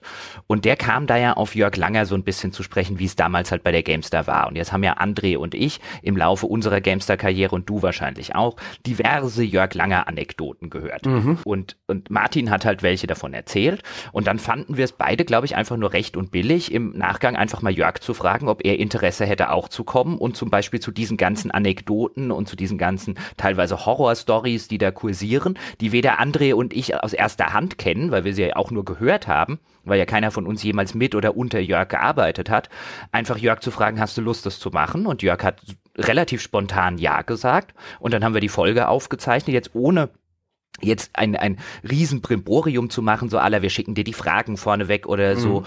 ähm, sowas machen wir ja eh nicht, sondern wir haben dann halt einfach ein Gespräch geführt und ich, für meinen Teil will ich noch nicht mal sagen, ich war davon überrascht, weil ich mich sehr bemüht habe, trotz der vielen Geschichten, die rumschwirren, halt immer zu sagen, das ist halt nur was, was ich von Dritten gehört habe. Ich kann Jörg aus der Perspektive nicht beurteilen, weil ich es nie selbst erlebt habe. Aber ich fand sehr interessant, wie er mit diesen Vorwürfen umgegangen ist und wie selbstkritisch er teilweise mit sich da ins Gericht gegangen ist. Und ich fand das eine absolut interessante Folge. Nicht nur auf so einem, auf so einem Spieleniveau, wie war das damals bei der GameStar, sondern tatsächlich auch auf so einem etwas ja, auf so einem etwas Metaniveau, um es so zu sagen. Wie nimmt man sich selbst wahr? Wie wird man von anderen wahrgenommen? Ich fand das eine sehr, sehr spannende Folge. Ich liebe die Folge. Ich liebe die Jörg Langer Folge. Das war ja, es ist so, wie Jochen es beschrieben hat, mit dem Zusatz, dass mich, äh, nachdem ich bei der Gamestar aufgehört hatte, hatte der Jörg mich angeschrieben, weil er mich gefragt hat, ob ich nicht in irgendeiner Form für ihn auch zuarbeiten wollte. Und dann hat er mich eingeladen, mal ihn zu besuchen bei Gamers Global und dann bin ich halt bei ihm vorbeigefahren und hatte ihn vorher aber auch schon angefragt, genau für diese Folge. Und dann haben wir halt da, als ich ihn da besucht habe, haben wir einfach mal ein bisschen drüber gesprochen, was denn ihn da erwartet und so. Und dann wollte ich natürlich auch äh, ihm da so ein bisschen die Angst nehmen, dass jetzt hier irgendwie die Ex-GameStar-Hoshis jetzt irgendwie versuchen, ihn in die Pfanne zu hauen, weil ich meine, du weißt das selber, ist, Jörg Langer ist innerhalb der GameStar eine sehr umstrittene Figur. Das ist auch das Problem mit dieser GameStar TV-Folge gewesen. Da haben wir ja oft drüber gesprochen. Es war nicht immer klar, ob das äh, überhaupt ja, ja. Vermi intern vermittelbar gewesen wäre. ja. und ob wir ihn mit Personenschutz oder nicht da ins Studio geleiten müssen. Und ähm, ich hatte ihm halt damals gesagt, so, ey, weißt du, ich habe dich eigentlich immer nur cool und respektvoll kennengelernt. Keine Ahnung, wie du als Chef warst, aber ich würde halt vorschlagen, sei halt einigermaßen authentisch, aber halt auch ein bisschen selbstreflektiert und dann klappt das schon. Und äh, dann hat er zum Glück halt auch zugesagt. Und genau das hat er im Grunde genommen auch getan, meiner Meinung nach. Ich hatte das Gefühl gehabt, dass äh, ich liebe ja Human Interest. Das scheint in ganz vielen Dingen, die ich gemacht habe, gerade in den größeren Projekten immer durch. Jetzt aktuell zum Beispiel die Reportage, dass, äh, dass das mit diesem von Musik unterlegten Zitat von dem Jan Klose endet, ist halt kein Zufall. Das ist halt so typischer André Peschke-Kram. Ja, ich, ich liebe halt sowas, wenn da jemand da sitzt und ich das Gefühl habe, der spricht von Herzen und ich das Gefühl habe, dass ich eigentlich am liebsten jetzt in Bezug auf die Reportage mein Deck 13 Fanshirt anziehen möchte, weil ich dem so wünsche, dass er Erfolg hat, weil ich einfach das Gefühl habe, das ist ein netter Mensch, der was versucht, was zu erreichen. Und deswegen liebe ich auch diese Diagrammfolge so. Oder deswegen eröffnet mal dieser, diese Star Citizen Titelgeschichte, über die Jochen und ich auch schon mal gesprochen haben. Das eröffnet halt mit einer Beschreibung davon von einem frustrierten Chris Roberts und so. Mich interessieren die Menschen immer. Und ich finde es immer, immer interessant oder cool oder ich mag es, so diese Geschichten über die Personen zu erzählen und da irgendwo Einblicke in dieses Leben zu geben. Und deswegen finde ich halt Jörg Langer super, weil ich das Gefühl habe, dass ich da einen Jörg Langer bekommen habe, den ich sonst vorher so noch gar nicht wahrgenommen habe. Der tritt immer so selbstbewusst auf und teilweise auch sehr scharf, sage ich jetzt mal, sehr provokativ, auch in den Kommentaren auf seiner eigenen Webseite und so und den mal so ein bisschen introspektiver zu erleben und dann halt auch einfach dazu Stellung zu beziehen er war so menschlich, das fand ich super geil. Das war super cool. Und ich glaube auch, ehrlich gesagt, dass das die beste Promo war, die Jörg Langer je bekommen hat, ehrlich gesagt. Ich glaube, dass das, äh, ich habe so viele Leute danach gesehen, obwohl er sehr viele Dinge eingeräumt hat, die man kritisch sehen kann. Aber ich habe so viele Leute danach gesehen, die gesagt haben, okay, das war cool. Das, das, das forderte Rückgrat. Und das ist zum Beispiel, das kannst du ja, Jörg Langer kannst du ja vieles nachsagen, aber Rückgrat hat er immer gehabt und das hat er da aber auch bewiesen. Wirklich gute Folge. Also da, ich, ich muss mich da anschließen. Da ist euch wirklich ein Glücksgriff gelungen. Die Sterne haben sich äh, übereinander gelegt und es hat gerade geklappt. Versucht ihr ab und zu äh, sowas ähnliches wieder anzuleihen, irgendwelche bestimmten Personen vors Mikrofon zu bekommen? Und äh, habt ihr da irgendwelche, schweben, schweben euch Interviewgäste vor, die ihr am liebsten mal sprechen würdet? Die Jährlis fände ich ja mal spannend. Also äh, gerne, hätte nichts gegen die Yearlies, also kurze Erklärung, das sind äh, die Gründer von Crytek. Es ist generell so, dass, also ich, ich habe immer so den Eindruck, Interviews ist generell was, was wir ganz gut ganz gut können, ob jetzt im Altbier, ob in den normalen Folgen oder jetzt auch im Well Played. Ich meine, so entstand ja zum Beispiel das Well Played, also das englischsprachige Interviewformat, weil wir gesagt haben, es gibt so viele coole Gäste, die wir halt in den bestehenden Formaten nicht unterbringen können, aber die so viel Interessantes beizutragen haben. Lass uns da ein eigenes monatliches Format draus machen. Und auch da schweben mir schon etliche Leute für, für Well Played vor, die ich noch gerne hätte. Auch bei den, bei den, bei deutschsprachigen Gästen gäbe es sicherlich noch einige, die man, die man einladen könnte. Aber es ist natürlich auch bei sowas immer die Frage, kriegst du jemanden, der auch authentisch und ehrlich und ohne zu viel PR bla bla erzählt? Also da, bei sowas muss man halt immer aufpassen. Ich glaube, so ein so ein Interview, und da hatten wir bislang auch immer Glück und vielleicht auch ein glückliches Händchen, aber so ein Interview ist halt auch oder basiert zu einem erheblichen Teil halt auch darauf, dass man sich darauf verlassen können muss, so wie sich der Interviewte darauf verlassen können muss, dass wir ihn jetzt nicht in die Pfanne hauen, wie jetzt bei Jörg oder so, müssen wir uns halt auch immer natürlich ein bisschen darauf verlassen, dass danach nicht nur um den heißen Brei geredet wird. Und es ist tatsächlich sehr schwer vorauszusehen. Das habe ich auch mitbekommen äh, in meiner Zeit bei der GameStar, wo ich sehr viele Leute interviewt habe, gerade bei GameStar TV und sonst. Oder im, im Laufe eine, im, in der Karriere als Spieleredakteur führt man so viele komplett sinnlose Interviews, die man auch nicht weiter irgendwie benutzt, weil sie äh, zehn Floskeln aus den PR-Materialien wieder und wieder wiederholen. Äh, und ich meine dich, Activision, auf der Gamescom, nein, auf der E3 2016. Da hatte ich ein Interview mit einem Call of Duty Designer, Narrative Designer und der hatte exakt nichts gesagt. 30 Minuten lang keine Information. Das war bemerkenswert.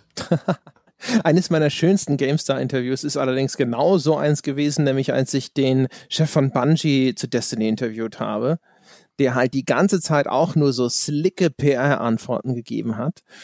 Und äh, den, den habe ich aber halt echt dann auch richtig fiese Fragen gestellt. Und das ist dann äh, ab einem gewissen Punkt, wenn jemand versucht, sozusagen ähm, sich überall nur so rauszufinden und wenn es ein Thema ist, was aber durchaus aus meiner damaligen Perspektive zumindest auch durchaus eine kritische Nachfrage rechtfertigt oder sowas, dann ist es teilweise sehr entlarvend. Und der hat dann halt damals Stein und Bein geschworen zum Beispiel, dass ja irgendwie gar keine Content-Armut in Destiny in seinem Original-Release bestünde oder sonst irgendwas. Und ich weiß noch, dass so die, die, die, das Beste war, als ich ihn gefragt habe, wenn er so zufrieden ist, ob das dann bedeutet, dass wir in Zukunft genau diese Qualität von Bungie erwarten dürfen. Weil er ist ja zufrieden. Fantastisch, super, Chapeau. Und das war halt echt so. ah, und wie er sich da rausgefunden hat, das war schön. Wie ein Wurm am Haken.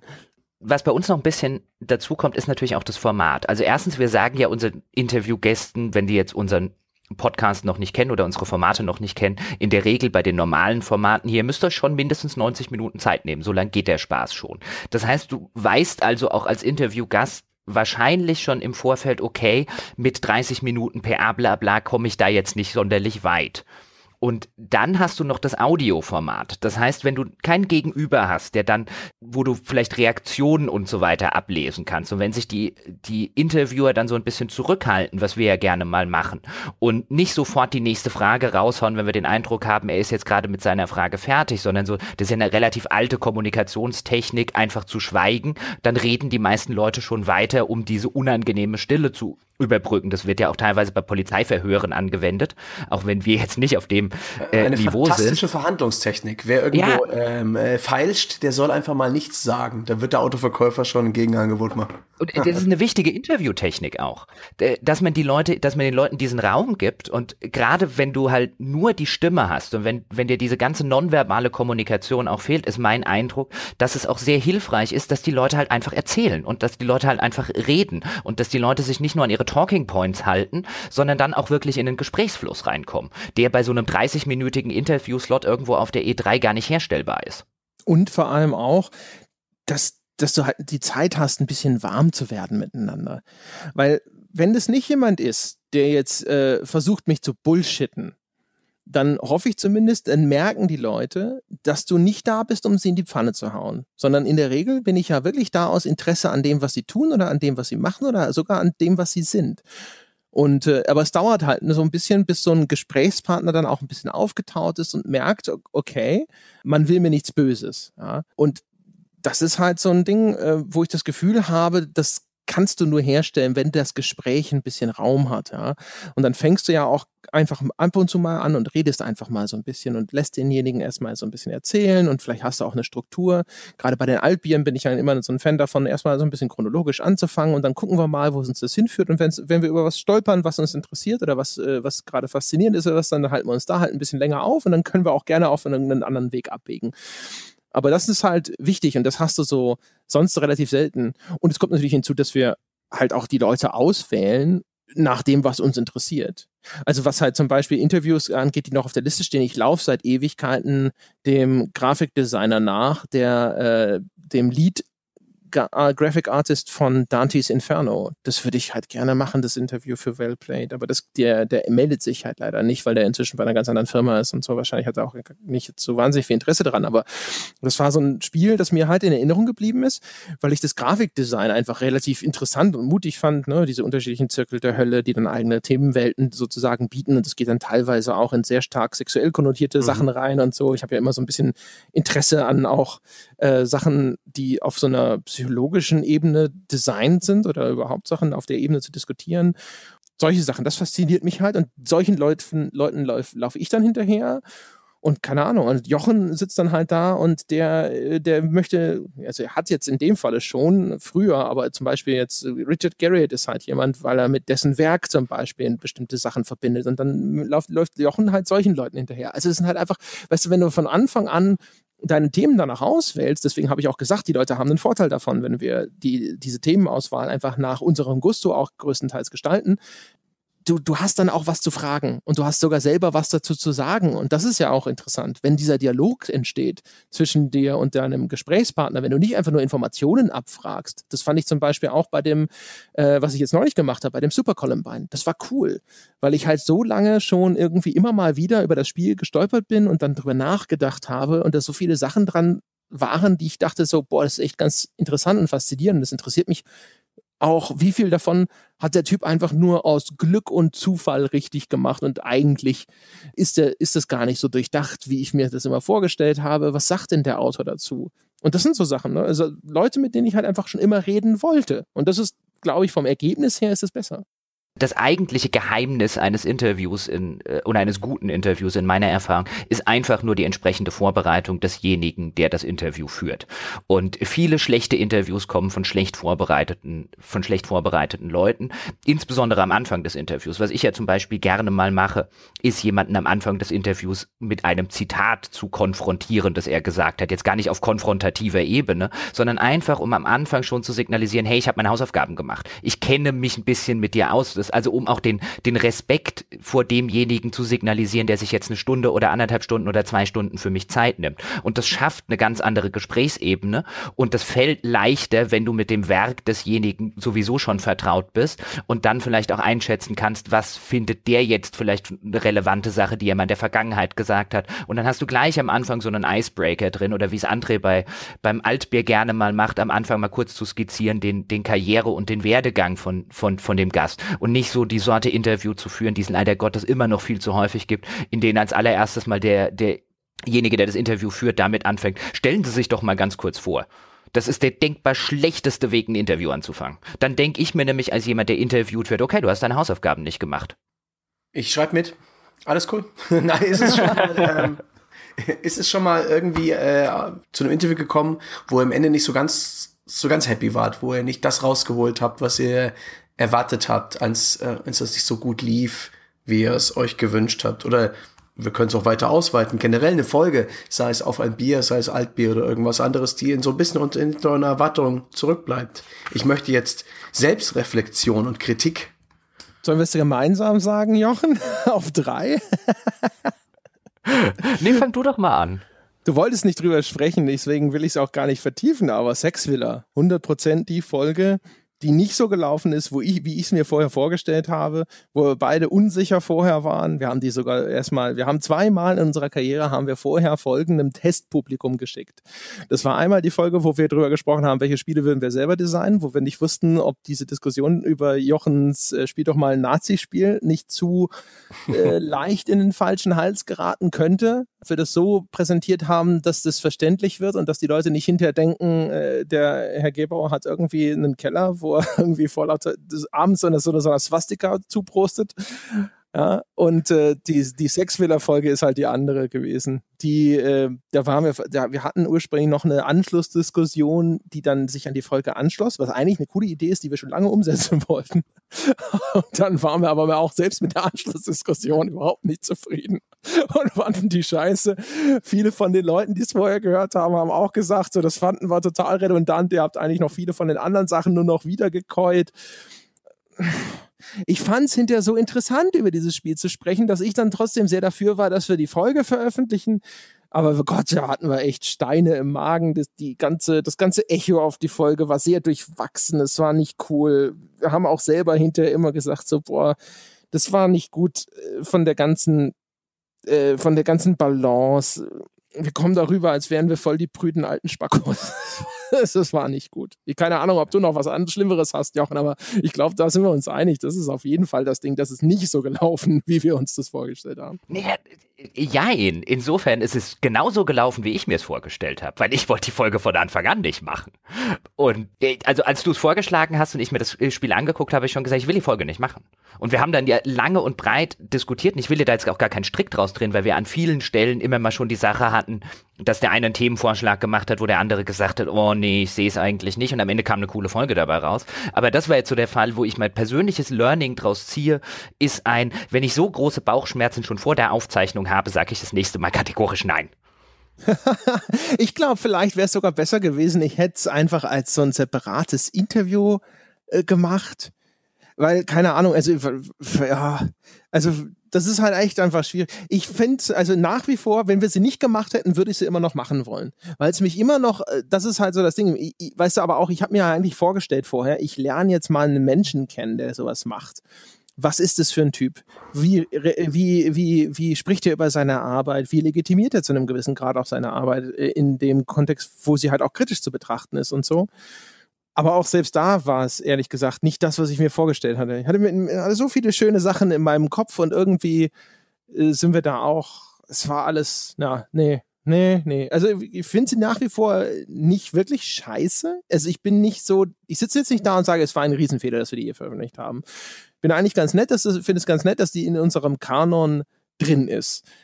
Weil ich das interessant finde, nach wie vor. Und es sind interessante Einblicke in dem Ding enthalten. Aber es, es war, also in meinem Kopf war das so eine viel, viel, viel bessere Folge, als sie dann hinter geworden ist. Ich habe eine andere. Also wenn du die Sex-Villa nimmst, nehme ich die Walking-Simulatoren-Folge. Die mag ich überhaupt nicht. Ich empfand die beim, und ich kann, ich weiß, du magst sie sogar. Die ist super. Ähm, und du hast auch im, im, Abgang oder nach der Folge gesagt, dass du die total super fandest. Und ich saß, das war eine Folge und ich glaube, das ist unsere einzige Folge, bei der es mir so gegangen ist. Was ja nicht ganz scheiße ist, vielleicht bei 100 Folgen. Aber ich saß während der Folge da und habe gedacht, die langweilt mich. Und kein Problem oder keine Kritik an dem Christian Huberts. Der sagt viele, das war unser Gast dort, und der sagt viele spannende und interessante Dinge. Aber ich hatte nie den Eindruck, dass wir in ein Gespräch einsteigen, das ich in irgendeiner Form interessant finde. Ich saß immer so ein bisschen auf der Ersatzbank und habe hab so ein bisschen äh, dem Spiel zugeguckt. Und ich hatte so, weißt du, wenn du, wenn du das Gefühl hast, du hast hier keinen Zugriff auf die Diskussion. Kein, keine Kritik an Christian Huberts, der kann nun am wenigsten dafür. Das ist eher so eine Sache, da hätte, äh, aus meiner Sicht jetzt, André findet sie ja toll, aber da hätte ich äh, vielleicht an einigen Stellen einhaken sollen oder an einigen Stellen eine Diskussion äh, nochmal, wo ich, wo, wo dann vielleicht Sachen gefallen sind, wo ich jetzt dachte, hm, äh, sehe ich eigentlich total anders. Äh, ich weiß nicht, da habe ich einfach keinen Zugriff auf die Diskussion gehabt, aus welchen Gründen auch immer. Ja, das war ja klar. Du, du, du hast das Gefühl, du hast zu wenig geredet, deswegen fandest du es nicht gut. Nein, ich hatte das Gefühl, wir haben beide zu wenig geredet. Das ich, war so ich, die Sache. Also ich habe hab ich hab nicht das, den Eindruck gehabt, wir haben da eine Diskussion. Das war äh, mein Eindruck von der Folge war ein Vortrag und ein interessanter Vortrag, aber halt ein Vortrag. Das ist nicht das, was wir machen. Habe ich gar nicht mehr so im Kopf. Ich fand die klasse, fand das total interessant. Ich vor allem, also was mir super gefallen hat an der Folge, war drüber nachzudenken, äh, was ist denn ein Spiel? Ich bin ja selber, ich gehöre ja selber zu den Leuten, die jetzt äh, bekanntermaßen zum Beispiel bei den Telltale-Spielen immer geschrien hat. So, das ist ja eigentlich kein Spiel mehr, es ist ein Film, bei dem ich Knöpfe drücke. Ich bin der Meinung, wir sollten das als interaktiven Film bezeichnen und so weiter und so fort. Und deswegen sind mir auch viele von den Telltale-Teilen jetzt nicht zuwider, aber ich finde die lange nicht so gut, wie sie gerne mal auch in dem öffentlichen Diskurs gemacht wurden. Äh, und diese, diese Folge mit dem Christian Huberts, keine Ahnung. Ich mochte den Christian Huberts total gerne. Ich habe sehr, sehr gerne zugehört, was der erzählt hat. Fand das teilweise sehr, sehr klug und es hat mir auch vor allem neue Perspektiven gegeben, wo ich selber drüber nachgedacht habe. Ja, keine Ahnung. Also ich mochte die Walking Simulatoren Folge sehr, sehr gerne. Habe auch damals, als du dann, ich habe deswegen ja auch, das war ja auch wirklich so, weißt du, so wenn du so ganz begeistert ankommst, so, das war eine coole Folge und der andere sagt so, ich fand das stinklangweilig. Ich so, wieso? Aber was ist passiert? Ich kann, ja, ich kann ja auch deine Warte total nachvollziehen und äh, deswegen habe ich ja explizit und extra dazu gesagt, dass es keine Kritik äh, an dem Christian Huberts ist, weil der sagt relevante, interessante, spannende Sachen. Ich fand nur die haben für mich nicht so ganz in den Rahmen reingepasst. Weißt du, wenn du jetzt zum Beispiel sagst, was ist ein Spiel? Das finde ich interessant. Da können wir morgen eine Folge dazu machen und die finde ich, glaube ich, spannend. Aber ich habe nicht den Eindruck, dass wir darüber geredet haben. Ich fand schon, aber gut, also das ist halt echt so ein Ding, wie bei so vielen Folgen auch natürlich, man diskutiert hinterher natürlich auf, auf so einem eher abstrakten Level, weil man einfach nicht diesen Gesamtüberblick hat. Ne? Wir haben halt selten die Zeit, einfach nochmal reinzuhören. Ich habe jetzt für die äh, Aufnahme heute, weil, wir, weil ich ja wusste, dass wir über viele Sachen sprechen würden, habe ich uns, äh, in unsere alten Folgen habe ich nochmal hier oder da habe ich, bin ich mal reingesprungen, habe da mal reingehört ich war teilweise echt erstaunt, worüber wir so gesprochen haben. Das ist halt echt so, ach guck mal, hier. Ne? Ich habe immer geglaubt, wenn wir alle unsere Folgen nochmal anhören, haben wir Themen für die nächsten zehn Monate wahrscheinlich. Einfach weil wir so viele Sachen immer schon mal gestreift haben, die eigentlich vielleicht sogar eine ganze Folge rechtfertigen würden, aber das ist schon lange wieder vergessen. Im Übrigen noch eine Folge, die ich echt nicht gut genug fand im, im Nachgang, war die Pokémon Go Folge da haben wir uns beide zu wenig Zeit genommen mit der, mit der App. Ja, das stimmt. Ja, jein. Also ehrlich gesagt, es war schon so ein Ding, wo ich gedacht habe, es wäre schon echt cool, wenn wir jetzt eine Pokémon Go-Folge hätten. Und wir haben halt vorher darüber gesprochen und Jochen hat gesagt, so, ich habe gar keine Möglichkeit, das auszuprobieren. Dann habe ich gesagt, jetzt leih dir halt mal irgendwo ein scheiß Handy und probier's halt aus und lauf mal durch den Ort. Und dann hat es irgendwie noch geklappt. Ich bin selber mal rumgelaufen mit dem iPhone meiner Freundin und ich meine, es ist jetzt nicht so ein Spiel, das jetzt ir irrsinnig komplex zu erfassen ist oder sowas. Und ich dachte so, ich habe sogar das blöde Ingress damals gespielt. Ich verstehe das eigentlich, was da passiert. Bin immer noch der Meinung, zu einem gewissen Grad haben wir das auch, aber es war tatsächlich so ein Ding, wo wahrscheinlich man hätte, man hätte sich doch noch mal die eine Woche hätte man sich nehmen sollen und sich das noch mal intensiver anschauen sollen, weil wir sind über einige Sachen hinterher gestolpert. Das ist halt immer ein großes Problem mit, also weißt du, dadurch, dass der Sonntagspodcast sich so ein bisschen weiterentwickelt hat und äh, wir zwar nach wie vor immer wieder darauf hinweisen, dass eigentlich die Prämisse ist, dass wir uns nicht vorbereiten. Inzwischen bereiten wir uns doch relativ häufig vor. und, und äh, natürlich merkt man das natürlich auch. Und der Kontrast wird dadurch stärker und es wird weniger entschuldbar, wenn man mal richtigen Blödsinn erzählt. Und da sind halt so ein paar Sachen dazwischen, die waren halt verkehrt, wo halt Fakten falsch waren. Das ist natürlich immer scheiße. Da sitze ich dann hinterher nachher auch genau wie Jochen da und denke mir so, fuck, fuck. Das sind, waren alternative Fakten, wissen wir doch heute. Oh, oh ja, ja stimmt. Genau. Ja. Und äh, ja, da hat man übrigens auch wieder gesehen, man kriegt das SEO nicht mehr raus aus dem Peschke. Nee, du man kannst den Peschke aus dem SEO holen, aber du kriegst das SEO nicht mehr aus dem Peschke. ja, genau. Ja, deswegen habe ich über Super Columbine Massacre gesprochen, weil ich mir dachte, das ist bestimmt Search Engine Gold. Danach suchen die Leute jeden Tag zweimal. Aber das ist ein guter äh, Punkt zu meiner nächsten Frage. Ähm, Folge 94, Nintendo Switch, ist äh, ein bisschen was Besonderes, ähm, weil ich hier eher klassischen Spielejournalismus betreibt, wie ihn eben auch GamePro, GameStar und wie sie alle heißen betreiben. Es ist eine, es ist herstellerabhängig, die haben euch zum Event eingeladen oder du hast dich da eingeladen. Ähm, äh, du hattest nicht die volle Kontrolle über das Gerät und hast mehr oder weniger einen, einen Preview-Bericht abgegeben. Habt ihr da lange darüber diskutiert, ob ihr das jetzt macht oder nicht? War das für euch eine klare Sache? War das auch so ein bisschen aus diesem, äh, aus einem ähnlichen Gedanken geboren, wie es wäre doch gut, jetzt eine Switch-Folge zu haben? André, nimm Stellung. Jein, wir, wir haben darüber gesprochen, aber die Diskussion war eher, dass Jochen gesagt hat, oh, schon wieder eine Nintendo Switch-Folge, das wird doch zu viel. Und ich gesagt habe, die letzte Nintendo Switch-Folge ist, keine Ahnung, drei Monate waren das oder so her. Natürlich können wir nochmal über die Nintendo Switch sprechen. Nicht so sehr, ob wir auf einen Preview-Event gehen, weil klar war, dass auf dem Ding äh, man das Ding wirklich in die Hand nehmen und ausprobieren kann. Mhm. Also worüber wir sehr viel immer und was wir eigentlich auch immer noch, glaube ich, relativ jetzt vielleicht nicht zu 100 Prozent, aber doch relativ pauschal ablehnen, sind ja diese diese Preview-Events, wo du jetzt irgendwie total vorgesteuerte Inhalte serviert bekommst, ja. Mhm. Du siehst nur ein Video zum neuen GTA, erzähl was darüber. Solche Sachen, das äh, sind die, wenn man uns das anbieten würde, das würden wir, glaube ich, eigentlich immer ablehnen, oder? Ja, konsequent. Da, also da ist auch, da ist auch wenig rauszuholen. Ich bin, bin ja sogar so weit, dass ich mittlerweile bei den Preview-Events sage, ich würde tatsächlich noch ein Preview-Event mitmachen, wenn man mir sagt, du darfst dich fünf Stunden hinsetzen und das Ding spielen. Ich würde auch keine Events mehr mitmachen, diese geskripteten Events, die es heute fast nur noch gibt, im Sinne von einem, okay, du kriegst diese eine Mission zu sehen.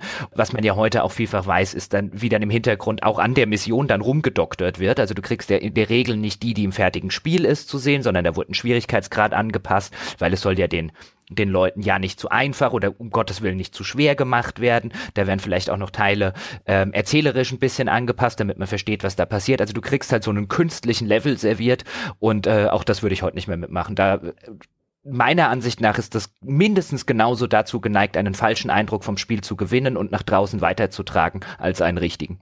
Ja, und ich meine, also, also wenn es hinter den Kulissen Diskussionen gibt, dann zu so einem Scheiß, ja, also sag, Bescheid, wenn es zu viel ist. Aber wir haben jetzt äh, vor kurzem zum Beispiel sogar äh, äh ewig ewig nicht, aber wir haben sogar darüber diskutiert, weil uns tatsächlich ein, ein Testmuster früher angeboten wurde. Und wir haben immer gesagt, wenn wir die Möglichkeit haben, was zu bekommen und das äh, dazu führt, dass wir erheblich früher zum Beispiel eine Wertschätzung oder irgendeinen anderen Bericht über sowas abliefern können, das ist okay. Nur wenn es halt überhaupt keinen wirklich erkennbaren Vorteil für unsere Nutzer bringt oder sowas, dann lehnen wir Testmuster auch grundsätzlich ab. Also in Ausnahmefällen haben wir immer gesagt, ist das zulässig. Und jetzt gab es so einen Fall und selbst da haben wir hinter den Kulissen diskutiert, weil ich gesagt habe, ich weiß ja nicht, sollten wir das nicht vielleicht einfach auch bleiben lassen und sonst irgendwas. Also das sind, wir, wir nehmen das sehr, sehr ernst und das ist teilweise wirklich also wir verbringen schon viel Zeit mit solchen Diskussionen, ob, ob jetzt in diesem Falle das äh, legitimiert ist oder nicht. Und bei der Switch war es in, jetzt auf einer anderen Ebene, aber es war durchaus ähnlich. Ist der Erfolg des Podcast-Projekts inzwischen angekommen bei der Branche? Ich habe den Eindruck, der ein oder andere PRler versucht jetzt auch ähm, seine Produkte beim äh, bei Auf ein Bier und in anderen Formaten unterzubringen. Oder Wertschätzung. Jein. Also es, es gibt tatsächlich jetzt so den ein oder anderen Kontakt von Industrieseite, die sich dann vielleicht melden, hey, ihr mit eurem Podcast so lange nicht mehr gehört und lasst so uns doch mal telefonieren. oder? Ja, aber das ist ja auch was Legitimes. Also ja. da würde ich jetzt ja im ersten Schritt auch noch überhaupt niemandem irgendwie eine, eine, eine schlechte Absicht und ja. so weiter zu unterstellen. Äh, und es ist ja auch denen ihr Job. Richtig. Ähm, PR für ihre, für ihre Sachen zu machen. Es gibt aber auch immer noch, ich glaube, André hat neulich so eine, so eine kleine Anekdote erzählt, immer noch Leute, vielleicht sogar langjährige Wegbegleiter, mit denen man dann wieder redet und wo man den Eindruck hatte, ja, wir haben doch schon das ein oder andere Mal über den Podcast und so weiter gesprochen und dann bist du plötzlich in einer Diskussion, wie, er verdient damit Geld. Hä? Echt jetzt? Mit einem Podcast? ja, ja, genau. Ah, der Chris, Chris Schmitz, äh, wirklich, also ich sage jetzt einfach mal ein guter Freund von mir, ist ein super Typ, den äh, kam in dem Report zu Wort, den ich gemacht habe, den habe ich so last minute noch interviewt zu dem Report-Thema. Und dann waren wir mit dem Interview durch. Und dann sagte er halt irgendwann so, so ja, aber du machst das ja nicht vollberuflich, oder? und dabei war er äh, einer unserer Gäste, ich glaube in Folge 17 zu Star Citizen noch und so. Er hätte theoretisch ja mitbekommen können, was wir hier so treiben. Wir haben auch, aber das ist halt so ein Ding, weißt du, manchmal, man, man redet relativ viel miteinander, aber halt nicht unbedingt jetzt, man erzählt nicht so diese Dinge, die für einen selber inzwischen selbstverständlich sind. Und das war halt so, und ich so, doch, natürlich meint das vollberuflich. Ich so, ja, was kann ja nicht sein? Ich so, ja, wie, wie, wie verdient ihr denn überhaupt, verdienst du denn damit Geld? Ich sehe so, ja hier, ne, so, guck mal, Patreon und sonst irgendwas. Wir sind inzwischen drei Leute und ja, das ist echt, äh, wir sind noch unbekannt insgesamt, glaube ich, bis auf die Leute, die wir auf diese oder auf die eine oder andere Weise mit der Nase drauf stoßen. Äh, es kommen inzwischen hier oder da mal Presseanfragen rein aber ganz, ganz, ganz vereinzelt nur. Neulich hat mir einer geschrieben, ob wir nicht zu einem Presseevent gehen wollen zu, ähm, äh, sag schnell, ähm, Torment Tides of Numenera. Und wo ich halt auch gesagt habe, so, pff, ich weiß nicht, was ich da soll.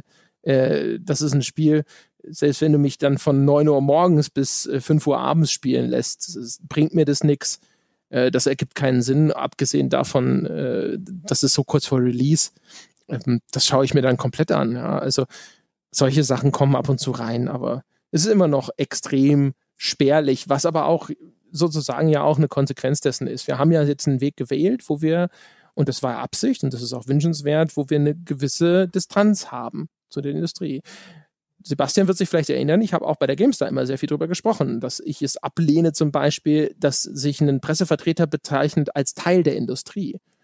Jochen mhm. hat mir, glaube ich, da auch schon mal widersprochen an der Stelle, aber ich habe immer gesagt, ich, wir sind nicht im gleichen Boot. Wir sind das Boot, das da irgendwo neben schwimmt und das erzählt, was in den anderen großen Booten passiert. Und das ist so äh. ein wünschenswerter Her Zustand. Äh, muss ich, da muss ich jetzt einhaken, bevor ein falscher Eindruck entsteht. Ich habe dir insofern widersprochen, da haben wir tatsächlich darüber diskutiert.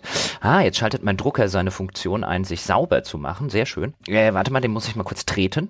So. Hart bitte, so dass man es hört. Da hatten wir darüber gesprochen, weil es ist ja, passiert ja tatsächlich relativ häufig, dass einem jemand aus Industrieseite, vielleicht aus Marketing, so mit dem Pitch kommt, wir sitzen ja alle im gleichen Boot. Ja, also wenn wir unsere Spiele nicht verkaufen, dann habt ihr, kriegt ihr ja keine Werbung und wir sind doch alle Teil dieser ganz großen Spielebranche. Und ich verstehe ja komplett dein Argument zu sagen, nee, nee, sind wir nicht. Wir beide, du und ich, wir sitzen nicht im gleichen Boot. Wir haben diametral unterschiedliche Interessen. Du willst ein Spiel verkaufen und mein Job besteht darin, den Leuten zu sagen, ob es das wert ist. Diametral unterschiedliche Interessen. Wir haben aber dann darüber geredet, dass wir selbstverständlich, wenn wir sagen, wir sind in einer Branche, Branche. Wir sind alle Teil der gleichen Branche. Wir haben nur innerhalb dieser Branche unterschiedliche Interessen. Also auf dem theoretischen Level kannst du selbstverständlich sagen, wir sind beide Teil der Industrie. Aber das bedeutet nicht, dass wir im gleichen Boot sitzen. Ja, also es ist richtig und es ist auch äh, gut, dass du das nochmal konkretisierst. Das habe ich wahrscheinlich zu stark runtergebrochen. Also mein Punkt war vor allem immer, deswegen sträube ich mich dagegen sehr, auch wenn ich verstehe, was Jochen sagt, weil ich immer der Meinung war, es ist wichtig für das Selbstverständnis des Journalisten, diese diese Perspektive gar nicht zuzulassen. Ich bin abseits der Industrie. Ich gehöre nicht dazu. Ja, ich bin mit einzelnen Personen, die in der Industrie arbeitet, vielleicht befreundet, aber ich bin nicht euer Freund, ich bin auch nicht euer Feind. Ich bin im Idealfalle, sofern mir das Menschen möglich ist, eine neutrale Instanz. Ich berichte über das, was ich da sehe und was ich da erfahre, aber es gibt keinen. Und das ist ja das, was gerne eben bei dem, was Jochen beschrieben hat, was gerne gemacht wird, um halt zu versuchen zu instrumentalisieren, weil man, das hat Jochen auch richtig gesagt, zu einem gewissen Grad in diesem System mit drin hängt. Ähm, so nach dem Motto, wenn es uns gut geht, geht es ja auch dir gut. Wenn unser Spiel erfolgreich ist, machen wir eine Fortsetzung und die Fortsetzung, die wollen dann viele Leser äh, sehen oder da wollen viele Leute was drüber wissen und so weiter und so fort. Und das ist was, was ich extrem grundlegend ablehne, aber nicht, weil ich sage, das ist jetzt per, per se ein falsches Argument oder es, ist, es gibt da keine Verzahnung, sondern weil ich halt einfach nur es wichtig finde, sich selber einfach nicht so wahrzunehmen, sondern zu sagen, nein, das bin ich nicht. Ist mir egal, ob das, was ich tue, einen Einfluss hat auf das andere oder ob ich auf, ob das andere, das, was die anderen tun, einen Einfluss hat auch auf meinen Erfolg oder auf mein, äh, meine Arbeit. Aber es ist halt einfach wichtig, so als, als Grundverständnis zu sagen, so dass ich bin eine, eine eigene, separate Instanz. Darum geht's. Jetzt habe ich alle totgelabert. Sebastian ist vom Stuhl gefallen. Wahrscheinlich. Oh Gott, hoffentlich nicht auf den Arm.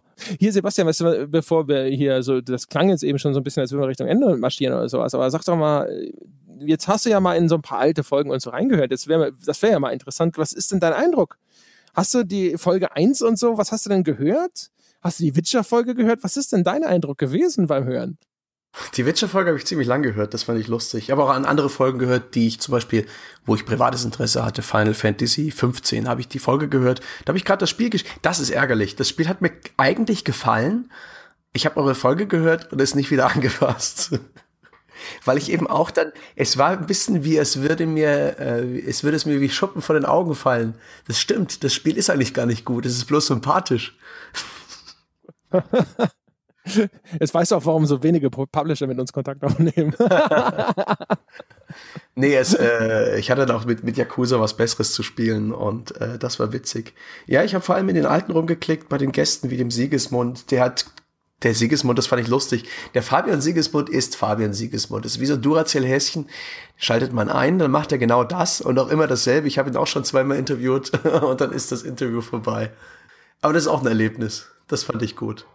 Und ansonsten habe ich vor allen Dingen äh, beim Scannen der ganzen Formate, insbesondere auf ein Bier, äh, gestaunt über die, ja, die Vielfalt an Themen. Es sind sehr wenige einzelne Spiele dabei, sondern viel mehr Aspekte des Gamings. Und das finde ich schon cool, wie viel, wie viel ihr da rausgefunden habt. Ob das jetzt manchmal ein bisschen übers Knie gebrochen ist oder nicht, äh, das fand ich sehr gut. Ähm, ob es Schwierigkeitsgrad ist oder irgendwas. Äh, Medienkritik und andere Sachen. Oh mein Gott, meine Stimme versagt langsam. Aber das ist mir jedenfalls aufgefallen, das fand ich gut. Und ihr seid zwar währenddessen auch ein bisschen, wie anfangs schon gesagt, ein bisschen seriöser und weniger chaotisch geworden, aber ich finde diesen, ähm, dieses Überraschungsei auf ein Bier ziemlich bemerkenswert. Sehr, sehr vielschichtig. gibt ja auch einen Grund, warum es nicht ist.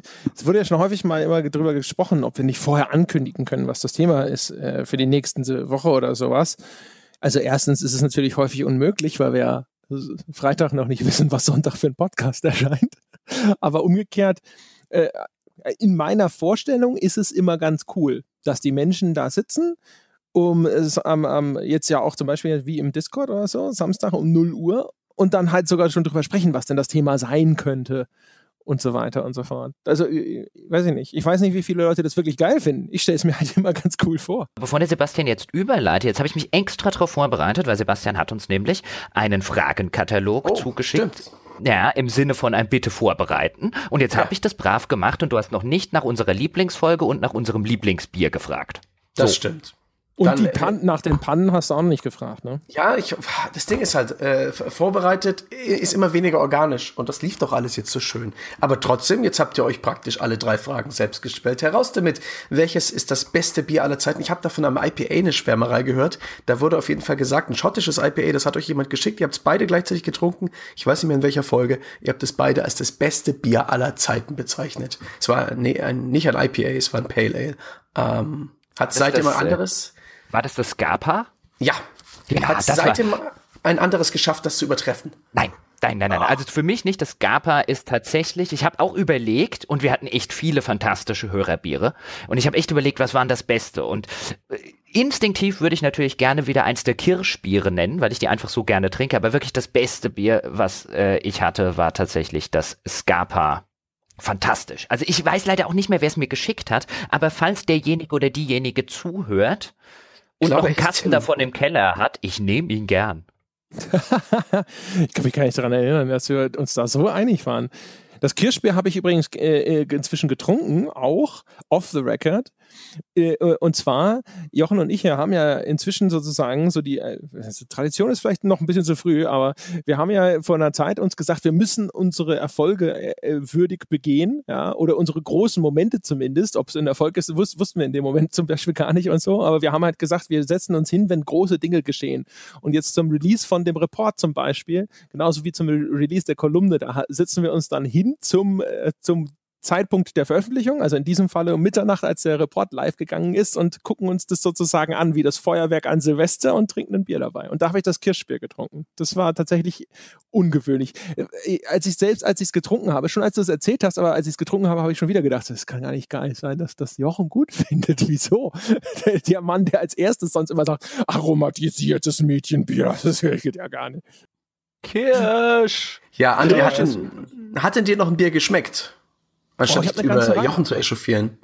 Also dieses, ich echauffiere mich ja gar nicht. Ich finde es ja gut, dass Herr Geberhaus langsam, aber sicher seinen äh, Horizont erweitert. Ja, Millimeter für Millimeter. Ähm, äh, also dieses DSI, das ich heute getrunken habe, ja, das war gar nicht mal so schlecht dafür, dass es so ein Starkdings war. Also dafür, dass ich sowas normalerweise gar nicht mag, habe ich das ganz gut runtergekippt. Ich hoffe, man hat es leer? Ja, ja, natürlich. Hier 0,5 schön. Hast du einen wohligen Rausch? Ja, ich, ich hatte ja die Hoffnung, dass man das merkt in der Folge, ja, dass ich jetzt ab irgendwie, keine Ahnung, so Minute 90 oder sowas, dann auf einmal so richtig einer raushauen.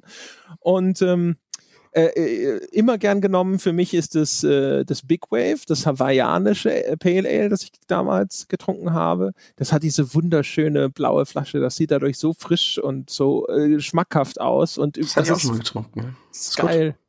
Das habe ich aus dem Bierwana, das, wo du mich hingeführt hast, Stange, ins gelobte Land. Erleuchtet habe ich dich. Oh ja, ja.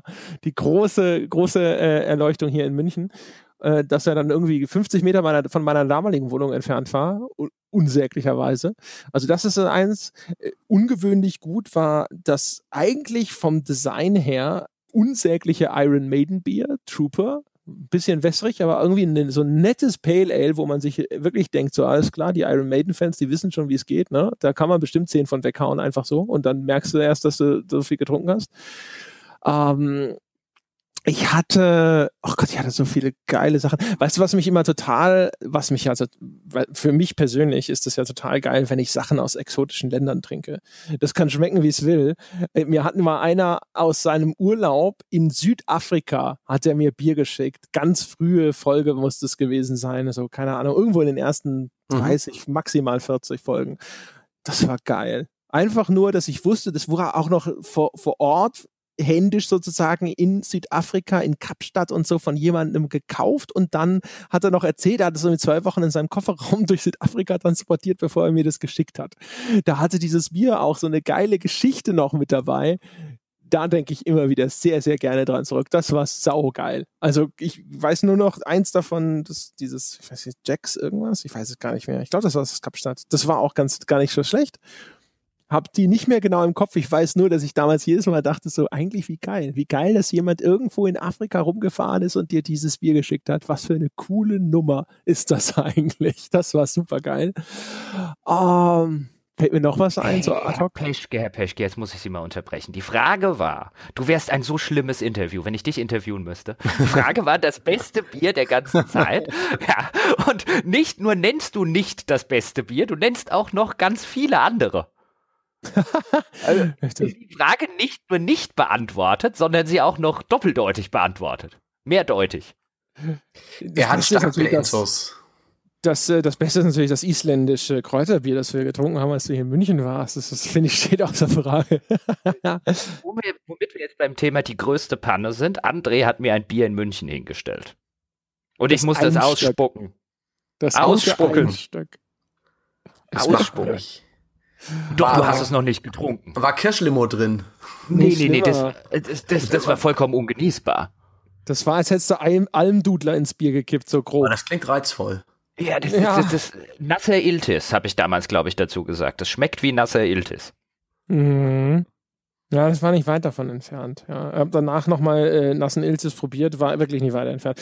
Also das war, ähm, das war echt scheiße, das Einstück, das gute isländische irgendwo, das war ein isländisches White Ale mit irgendwelchen Kräuteraromen und das war wirklich scheiße. Wir haben das tatsächlich weggekippt. Wir haben damals dieses India Pale Ale getrunken. Erinnerst du dich noch aus dieser großen Flasche, die uns jemand geschickt hat? Das war ganz geil.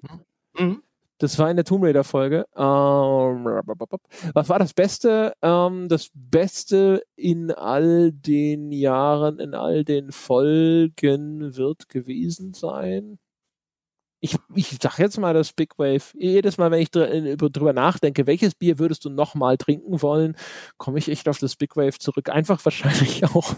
es ist natürlich jetzt sehr symptomatisch für mich, aber finde die Flasche halt irgendwie geil. Es hat auch so eine bisschen wie so eine wie so eine alte Limo-Flasche. Weißt du, so die alten Sinalco Bluna irgendwas Fläschchen, so ein bisschen bauchig, so unschuldig nettes Ding in dieser hellblauen Flasche und dann kommt es auch noch aus Hawaii. Ich meine, wie kann man das nicht lieben? Nicht schlecht. Ähm, wo Jochen es gerade angesprochen hat, die größte Panne äh, außer dem Fehlgriff eines isländischen Kräuterbiers, ist euch sonst noch mal was spektakulär schiefgegangen, abgeschmiert? verbrannt, für immer also, verschwunden. Ja, also äh, äh, da muss man natürlich die Situation äh, nennen, wo André sich Kaffee auf seinen Laptop geschüttet hat, weil er kein Bier am Start hatte. Und das Schlimme ist, man muss fragen, welche. ja, das war echt, boah, das war kacke. Mein Gott, das arme Ding, ey. Wochen danach hat es noch äh, einen W geschrieben, wenn ich auf E gedrückt habe und so, weil seine Kontakte verwirrt waren. Es war so schockiert, der Laptop. Ich keine Ahnung, ich glaube, der träumt nachts immer noch schlecht deswegen und dann wacht er auf. Ähm, das sensationell natürlich, als meine Katzen so einen 1,20 Meter Wohnzimmerspiegel runtergeschmissen haben in der laufenden Folge. Das war auch geil. Das kriegt man da nicht so richtig mit. Also die Folge, die Glashölle von München, passend benannt, das war unsere Folge eigentlich zu Games as a Service. Und äh, ähm, das klingt da so unschuldig. Aber das, wie das Ding da runtergeklatscht ist, meine Fresse. Ich habe auch gedacht, so um Gottes Willen, hoffentlich hat sich keines von den Tieren was getan das war schon äh, relativ beeindruckend. Die haben auch später, glaube ich, während einer zehn Jahre Glückerfolge nochmal ein Glas zerlegt. Das war jetzt nicht mehr so aufregend. Klar, die eine Folge, die wir haben verschwinden lassen, das habe ich schon erzählt. Sonst große Pannen. Äh, wir haben immer mal wieder legendärerweise vergessen wir Dinge rauszuschneiden, die wir eigentlich rausschneiden wollten. Das ist kürzlich ist es. Das ist so ein Ding. Wir nehmen die dann auf sind äh, dann dann ist es meistens auch irgendwie spät oder es muss einer weg und dann liegt die halt ein paar Tage rum. Und es ist so schwer und inzwischen schreiben wir uns das Gottlob meistens dann auf, Beim letzten Mal hat sich Jochen aufgeschrieben. Dann, dann war es aber irgendwie so, das war ja bei der Besserwisser-Folge. Und dann habe ich, wie ich es gerne tue, verwechselt, wann Besserwisser erscheint. Ich denke immer, Besserwisser erscheint vor Walkthrough. Und dann dachte ich so, shit, die Besserwisser-Folge ist noch nicht online. Ah, oh, Mensch, der Gebauer wollte sich um alles kümmern. Verdammt nochmal. Stell ich die scheiß Besserwisser-Folge halt schnell online. Hab das alles hochgeladen und dann kam Jochen an und meinte, du, aber das erscheint doch erst nächste Woche was machst du denn? Ich sehe, oh, oh, naja gut, jetzt mache ich es halt schnell fertig. Dann habe ich es schnell fertig gemacht. Wir haben noch drüber gesprochen, wir haben noch gesagt, so hier war da eigentlich was, keine Ahnung, wäre ganz cool, wenn du sie nochmal anhörst. Ja, und aber dadurch, dass es halt so durcheinander war, ne, eigentlich sollte Jochen das äh, machen, dann hatte er das auf der Liste, er hatte sich auch notiert, was zu schneiden war, dann habe ich es irgendwie gemacht und dann dachten wir, es geht online und auch nicht und sowas und am Ende hat sich keiner mehr drum gekümmert und dann stand halt wieder im Forum so, äh, da war so zwischendrin, ne, wenn der Postbote klingelt, das hätte Zeit, nicht sein müssen. Zeit, dass der Prozessoptimierer von McKinsey vorbeikommt und einen kleinen Audit gibt. ja, genau. Ja, das wöchentliche Produktionsmeeting. Kickoff. Kickoff. Ja, Im Fußball würde man wahrscheinlich zu der Sache mit, dem, mit der letzten Besserwisser-Folge, kurz für die Leute, die es nicht gehört haben, da klingelt äh, während der Folge beim Gast der Postbote und der muss mal schnell die Tür aufmachen, um den Postboten die Post entgegenzunehmen. Das war leider noch in der Aufnahme drin. Das war, wie André es schon geschildert hat. Das Schöne ist auch, wie ihr euch jovial gegenseitig bestätigt, dass ihr das ja rausschneiden werdet. Das finde ich das Ja, alle hatten so die Hand gehoben für das Anspiel, ne? aber dann lag der Ball auf einmal da und keiner ging hin. ja, ja das, war, das, war, schön. Das war eine schöne Gelegenheit, äh, mal sehr schnell im Hauruck für mich die verschiedenen Tools zu lernen und äh, die Workflows. Da äh, inzwischen ist dieser Fehler nämlich getilgt. Ähm, ist nicht mehr öffentlich, äh, zumindest für die Patreon-Bäcker zu hören. Auf dem FTP und auf Soundcloud haben wir es inzwischen ausgetauscht. Genauso sollte jeder, der diese Folge hört, die Ohren spitzen, ob er bei circa Minute 25 das Gebrabbel, das mehrfache gleichzeitige Reden von mir und äh, Jochen noch hört oder bei Minute 35, ja, jetzt nehmen wir uns selbst ins Gericht, äh, äh, die Stelle, die dringend rausgeschnitten werden musste, weil wir da mal komplett den Faden verloren haben. Jetzt schnell nochmal zurückgehen und reinspulen und uns dann direkt im Forum abstrafen, wenn es noch zu hören ist. Ladies and gentlemen, this is a public service announcement from your service team from Support. The problems that Sebastian Stange has just mentioned have been solved. Should any further problems arise, please do not hesitate to contact André Peschke We thank you for listening to the pod. Take care and bye bye. Ja, kümmern, kümmern wir uns ja darum. Jetzt zum Schluss noch die, äh, die beste Folge, eure Lieblingsfolge. Das die eine, wo ihr sagt, ja, ja, yes. Ist es der lange? Ist es, ähm, ist es was anderes? Erzähl's mir. Meine Lieblingsfolge ist die Life is Strange Folge. Ja. Hm. Life is Strange. Fand ich eine, ist die Folge 34 und Warum ist das meine Lieblingsfolge? Ich versuche es jetzt ein bisschen kürzer zu machen, als es wahrscheinlich gleich der André tun wird, weil wir uns ja mit äh, schnellen Schritten der Zwei-Stunden-Marke nähern. Ich fand ich fand das ein interessantes Gespräch über das Spiel. Also das war so eine Folge, die mir immer noch im Hinterkopf ist, weil ich das ganze Gespräch echt super interessant fand. Das war dann auch eine Folge, bei der wir uns dann nicht mit Spoilern rumgeärgert haben, sondern halt gesagt haben, wir besprechen hier mal ein Spiel, wir besprechen hier die Story-Motive, wir besprechen auch, wie das Ende auf uns gewirkt hat und das hat teilweise ein bisschen unterschiedlich auf uns gewirkt. Ich fand das von vorne bis hinten eine spannende Folge für mich als jemand, der das Spiel gespielt hat, dem es echt gut gefallen hat, dann nochmal mit einem mit einem guten Freund, aber auf einer hoffentlich interessanten und hoffentlich sehr analytischen Ebene das Ganze nochmal durchzusprechen. Also das ist von, von den ganzen Folgen, die sich jetzt um ein konkretes Spiel drehen, vielleicht zusammen mit Soma, definitiv meine Lieblingsfolge. Soma ist eine schöne Folge. Soma mochte ich gerne. Aber Soma war auch ein Spiel, über das ich gerne gesprochen habe. Genauso wie Life is Strange. Äh, Lagerfolge auf jeden Fall. Auch eine, die ich echt, echt, echt gerne mag. Ähm, das, wir haben im Vorfeld sogar ganz kurz darüber gesprochen. Also was ich auch sehr gut fand damals war, und die, das hast du dann sogar gesagt, das klaue ich dir jetzt einfach ganz kurz, die Anita Sarkeesian-Folge, die wir gemacht haben. Und zwar deswegen, weil das ein Thema war, das immer so unnötig aufgeregt diskutiert wurde. Und ich war damals, ehrlich gesagt, so ein bisschen stolz auf diese Folge, weil wir das sehr unaufgeregt und aber fände ich trotzdem interessant besprochen haben. Einfach so, so wie ist es denn nun? Wirklich, wenn man mal jetzt sich da rausnimmt aus diesem ganzen, äh, die will, dass jetzt in den Spielen weniger Brüste zu sehen sind und sonstigen Krimskrams, der da so mit reinspielte. Oder äh, im Nachgang gab es zum Beispiel ja ganz leu viele Leute, die dann kritisiert haben.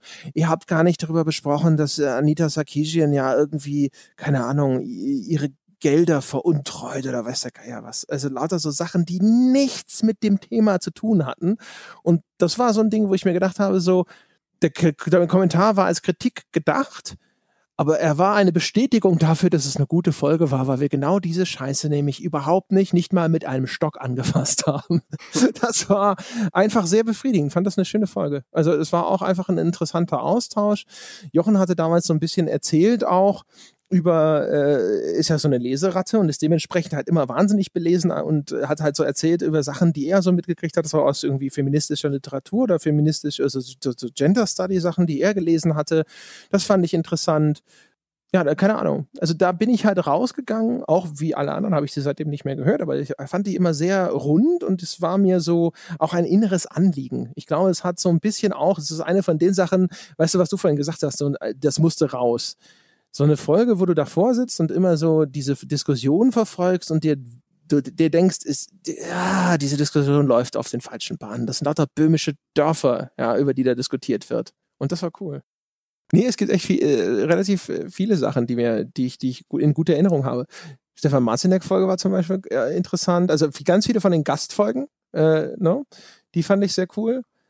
Äh, jetzt nicht nur Jörg Langer, sondern zum Beispiel auch äh, hier, ne, ähm, bla bla bla, äh, als wir Paul zu Gast hatten. Oh, weißt du, was cool ist? Du, was ich immer gerne empfehle, ist zum Beispiel auch die Folge Dienstlich in den Stripclub.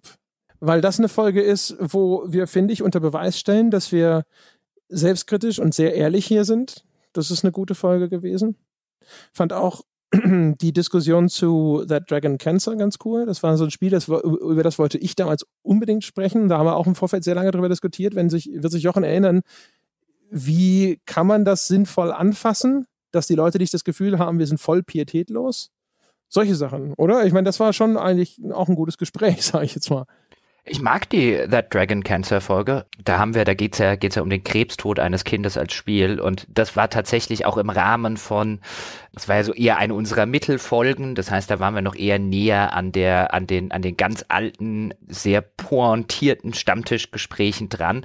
Das war jetzt keine so wie bei dem, bei der Sexvilla Folge, wo ich jetzt von Anfang an gesagt habe, ich will es eigentlich nicht machen. Das war eher sein, oh, da müssen wir aber aufpassen. Ja, weil selbst wenn uns das Spiel nicht gefällt und letztlich hat es uns ja nicht sonderlich gut gefallen, verarbeitet hier immer noch eine Familie den Krebstod ihres Kindes und da sollte man schon ein bisschen respektvoller vielleicht damit umgehen, als wir jetzt mit einem Fallout 4 umgegangen sind, was eher ein Wirtschaftsprodukt ist als äh, tatsächlich irgendwie die Selbstverarbeitung des Todes des eigenen Kindes. Ich glaube, da muss man schon eine andere Herangehensweise haben. Das war einfach nur die Sache, wo ich gesagt habe, da müssen wir ein bisschen aufpassen. Genau, ne? Und das ist eigentlich auch so ein Ding. Fand das sehr angenehm. Also auch ein, ein Spiel, das natürlich sehr, äh, sehr äh, viel mit Symbolik gearbeitet hat. Und solche Sachen, da kann man halt gut, gut drüber sprechen. Das ist eigentlich auch so ein bisschen wie der Super Columbine Massacre. Ein Spiel, das eigentlich jetzt nicht kein, per se ein gutes Spiel ist, aber was als Diskussionsstoff ganz gut ist und deswegen auch durchaus einen eigenen Wert hat, weil man darüber so schön sprechen konnte.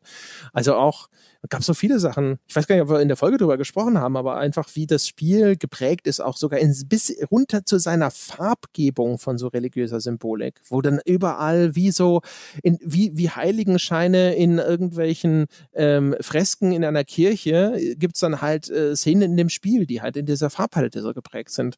Und sowas, das, das mag ich total gerne und das sind die Folgen, die ich auch immer persönlich immer gerne mag, wenn wir über die Spiele sprechen in einer Art und Weise, die ich, von der ich immer das Gefühl habe, jetzt haben wir tatsächlich so ein bisschen etwas beigetragen zu dem Diskurs über das Medium oder über das konkrete Spiel, weil ich ahne, weiß, glaube, dass das in den aller, aller, allermeisten Fällen nicht oder nur sehr begrenzt geschieht, weil dann halt gesprochen wird über Spielmechanik oder äh, keine Ahnung. Also im Falle von Dead Dragon Cancer wurde sehr viel Augenmerk gelegt darauf, was denn das Schicksal hinter diesem Spiel ist. Logisch, ne? Also auch da bin ich sich über sowas beschwert, finde es ja auch in, äh, interessant, wie jemand das Medium benutzt, um mit seinem, um seinen Schmerz zu verarbeiten. Das ist eine interessante Geschichte. Aber das Spiel selber wurde, finde ich, immer entweder mit Samthandschuhen angefasst oder es wurde halt irgendwie äh, auf eine Art und Weise besprochen, wo ich das Gefühl hatte, dass es eher zu, also auf eine gewisse Art und Weise, auch wenn es zu hart klingt, unredlich, weil es halt ähm, zu viel Rücksicht darauf nimmt, warum es gemacht wurde und wenig darüber spricht, wie es denn tatsächlich ist. Und das war durchaus schon auch wieder so ein Ding, wo ich dachte, das ist cool. Man kann darüber respektvoll sprechen, man kann anerkennen, was dahinter steckt und man kann sogar das auch bewegend und interessant finden, ohne jetzt deswegen sofort zu behaupten, das sei ein großer künstlerischer Wurf. Das geht beides. Das kann koexistieren und dann daraus, alleine daraus entsteht schon wieder etwas, was interessanter ist, als wenn man einfach so tut, als wäre es äh, beides sozusagen, also, ne, als wäre mhm. es auf allen Ebenen gut. Schön, sehr interessant. Ich schreibe mit, ähm, liegt euch noch was zum Herzen? Ich meine, das ist die hundertste Folge. So, sollte man das vielleicht mit einem, äh, mit einem Bang beenden? Haben wir irgendwas Explosives? Will äh, jemand von euch gehen? Wollte jemanden feuern? Hör auf! das Bier war zu viel. Äh, nö, eigentlich, also äh, ich hoffe ja, dass es den Menschen gefallen hat. Wir haben ja echt so vor vier Wochen oder so haben wir gesagt, so, irgendwann kommt ja die hundertste Folge. Äh, da machen wir da irgendwas, machen wir was Großes. oder sonst irgendwas.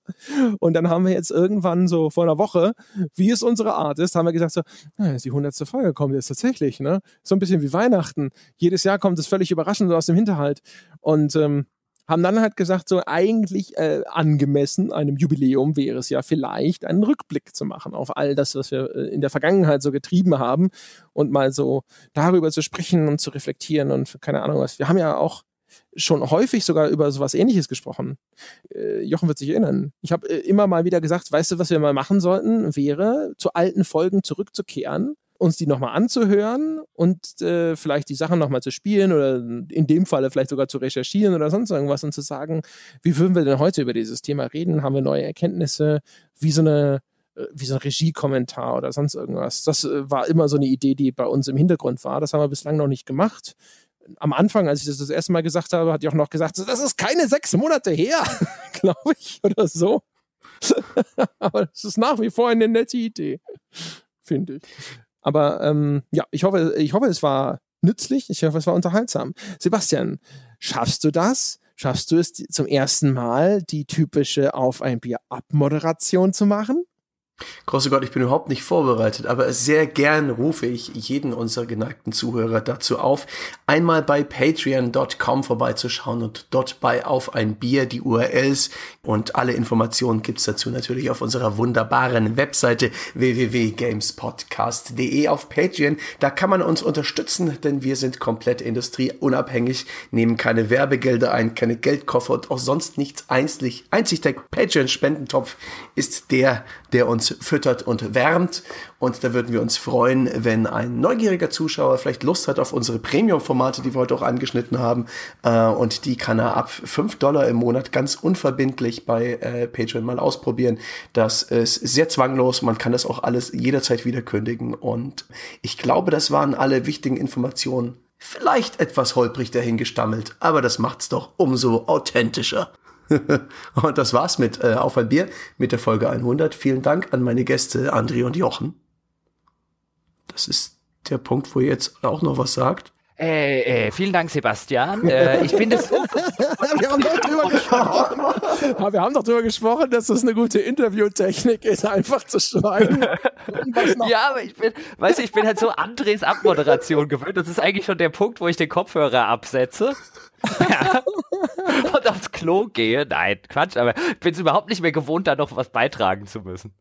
Ich fand es gut, es fing gerade an, jetzt in dieses Komödiantische zu gehen, weißt du, wo Sebastian versucht, immer noch einen Satz hinten dran zu hängen, weil er denkt, scheiße, er hat immer noch nicht auf Stopp gedrückt. Fehlt noch was. Ja.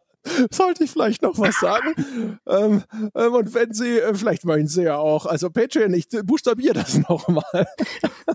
In diesem Sinne, liebe Zuschauer, vielen lieben Dank fürs Dranbleiben bis zu dieser späten Stunde. Wir hören uns dann allerspätestens nächste Woche. Auf Wiederhören.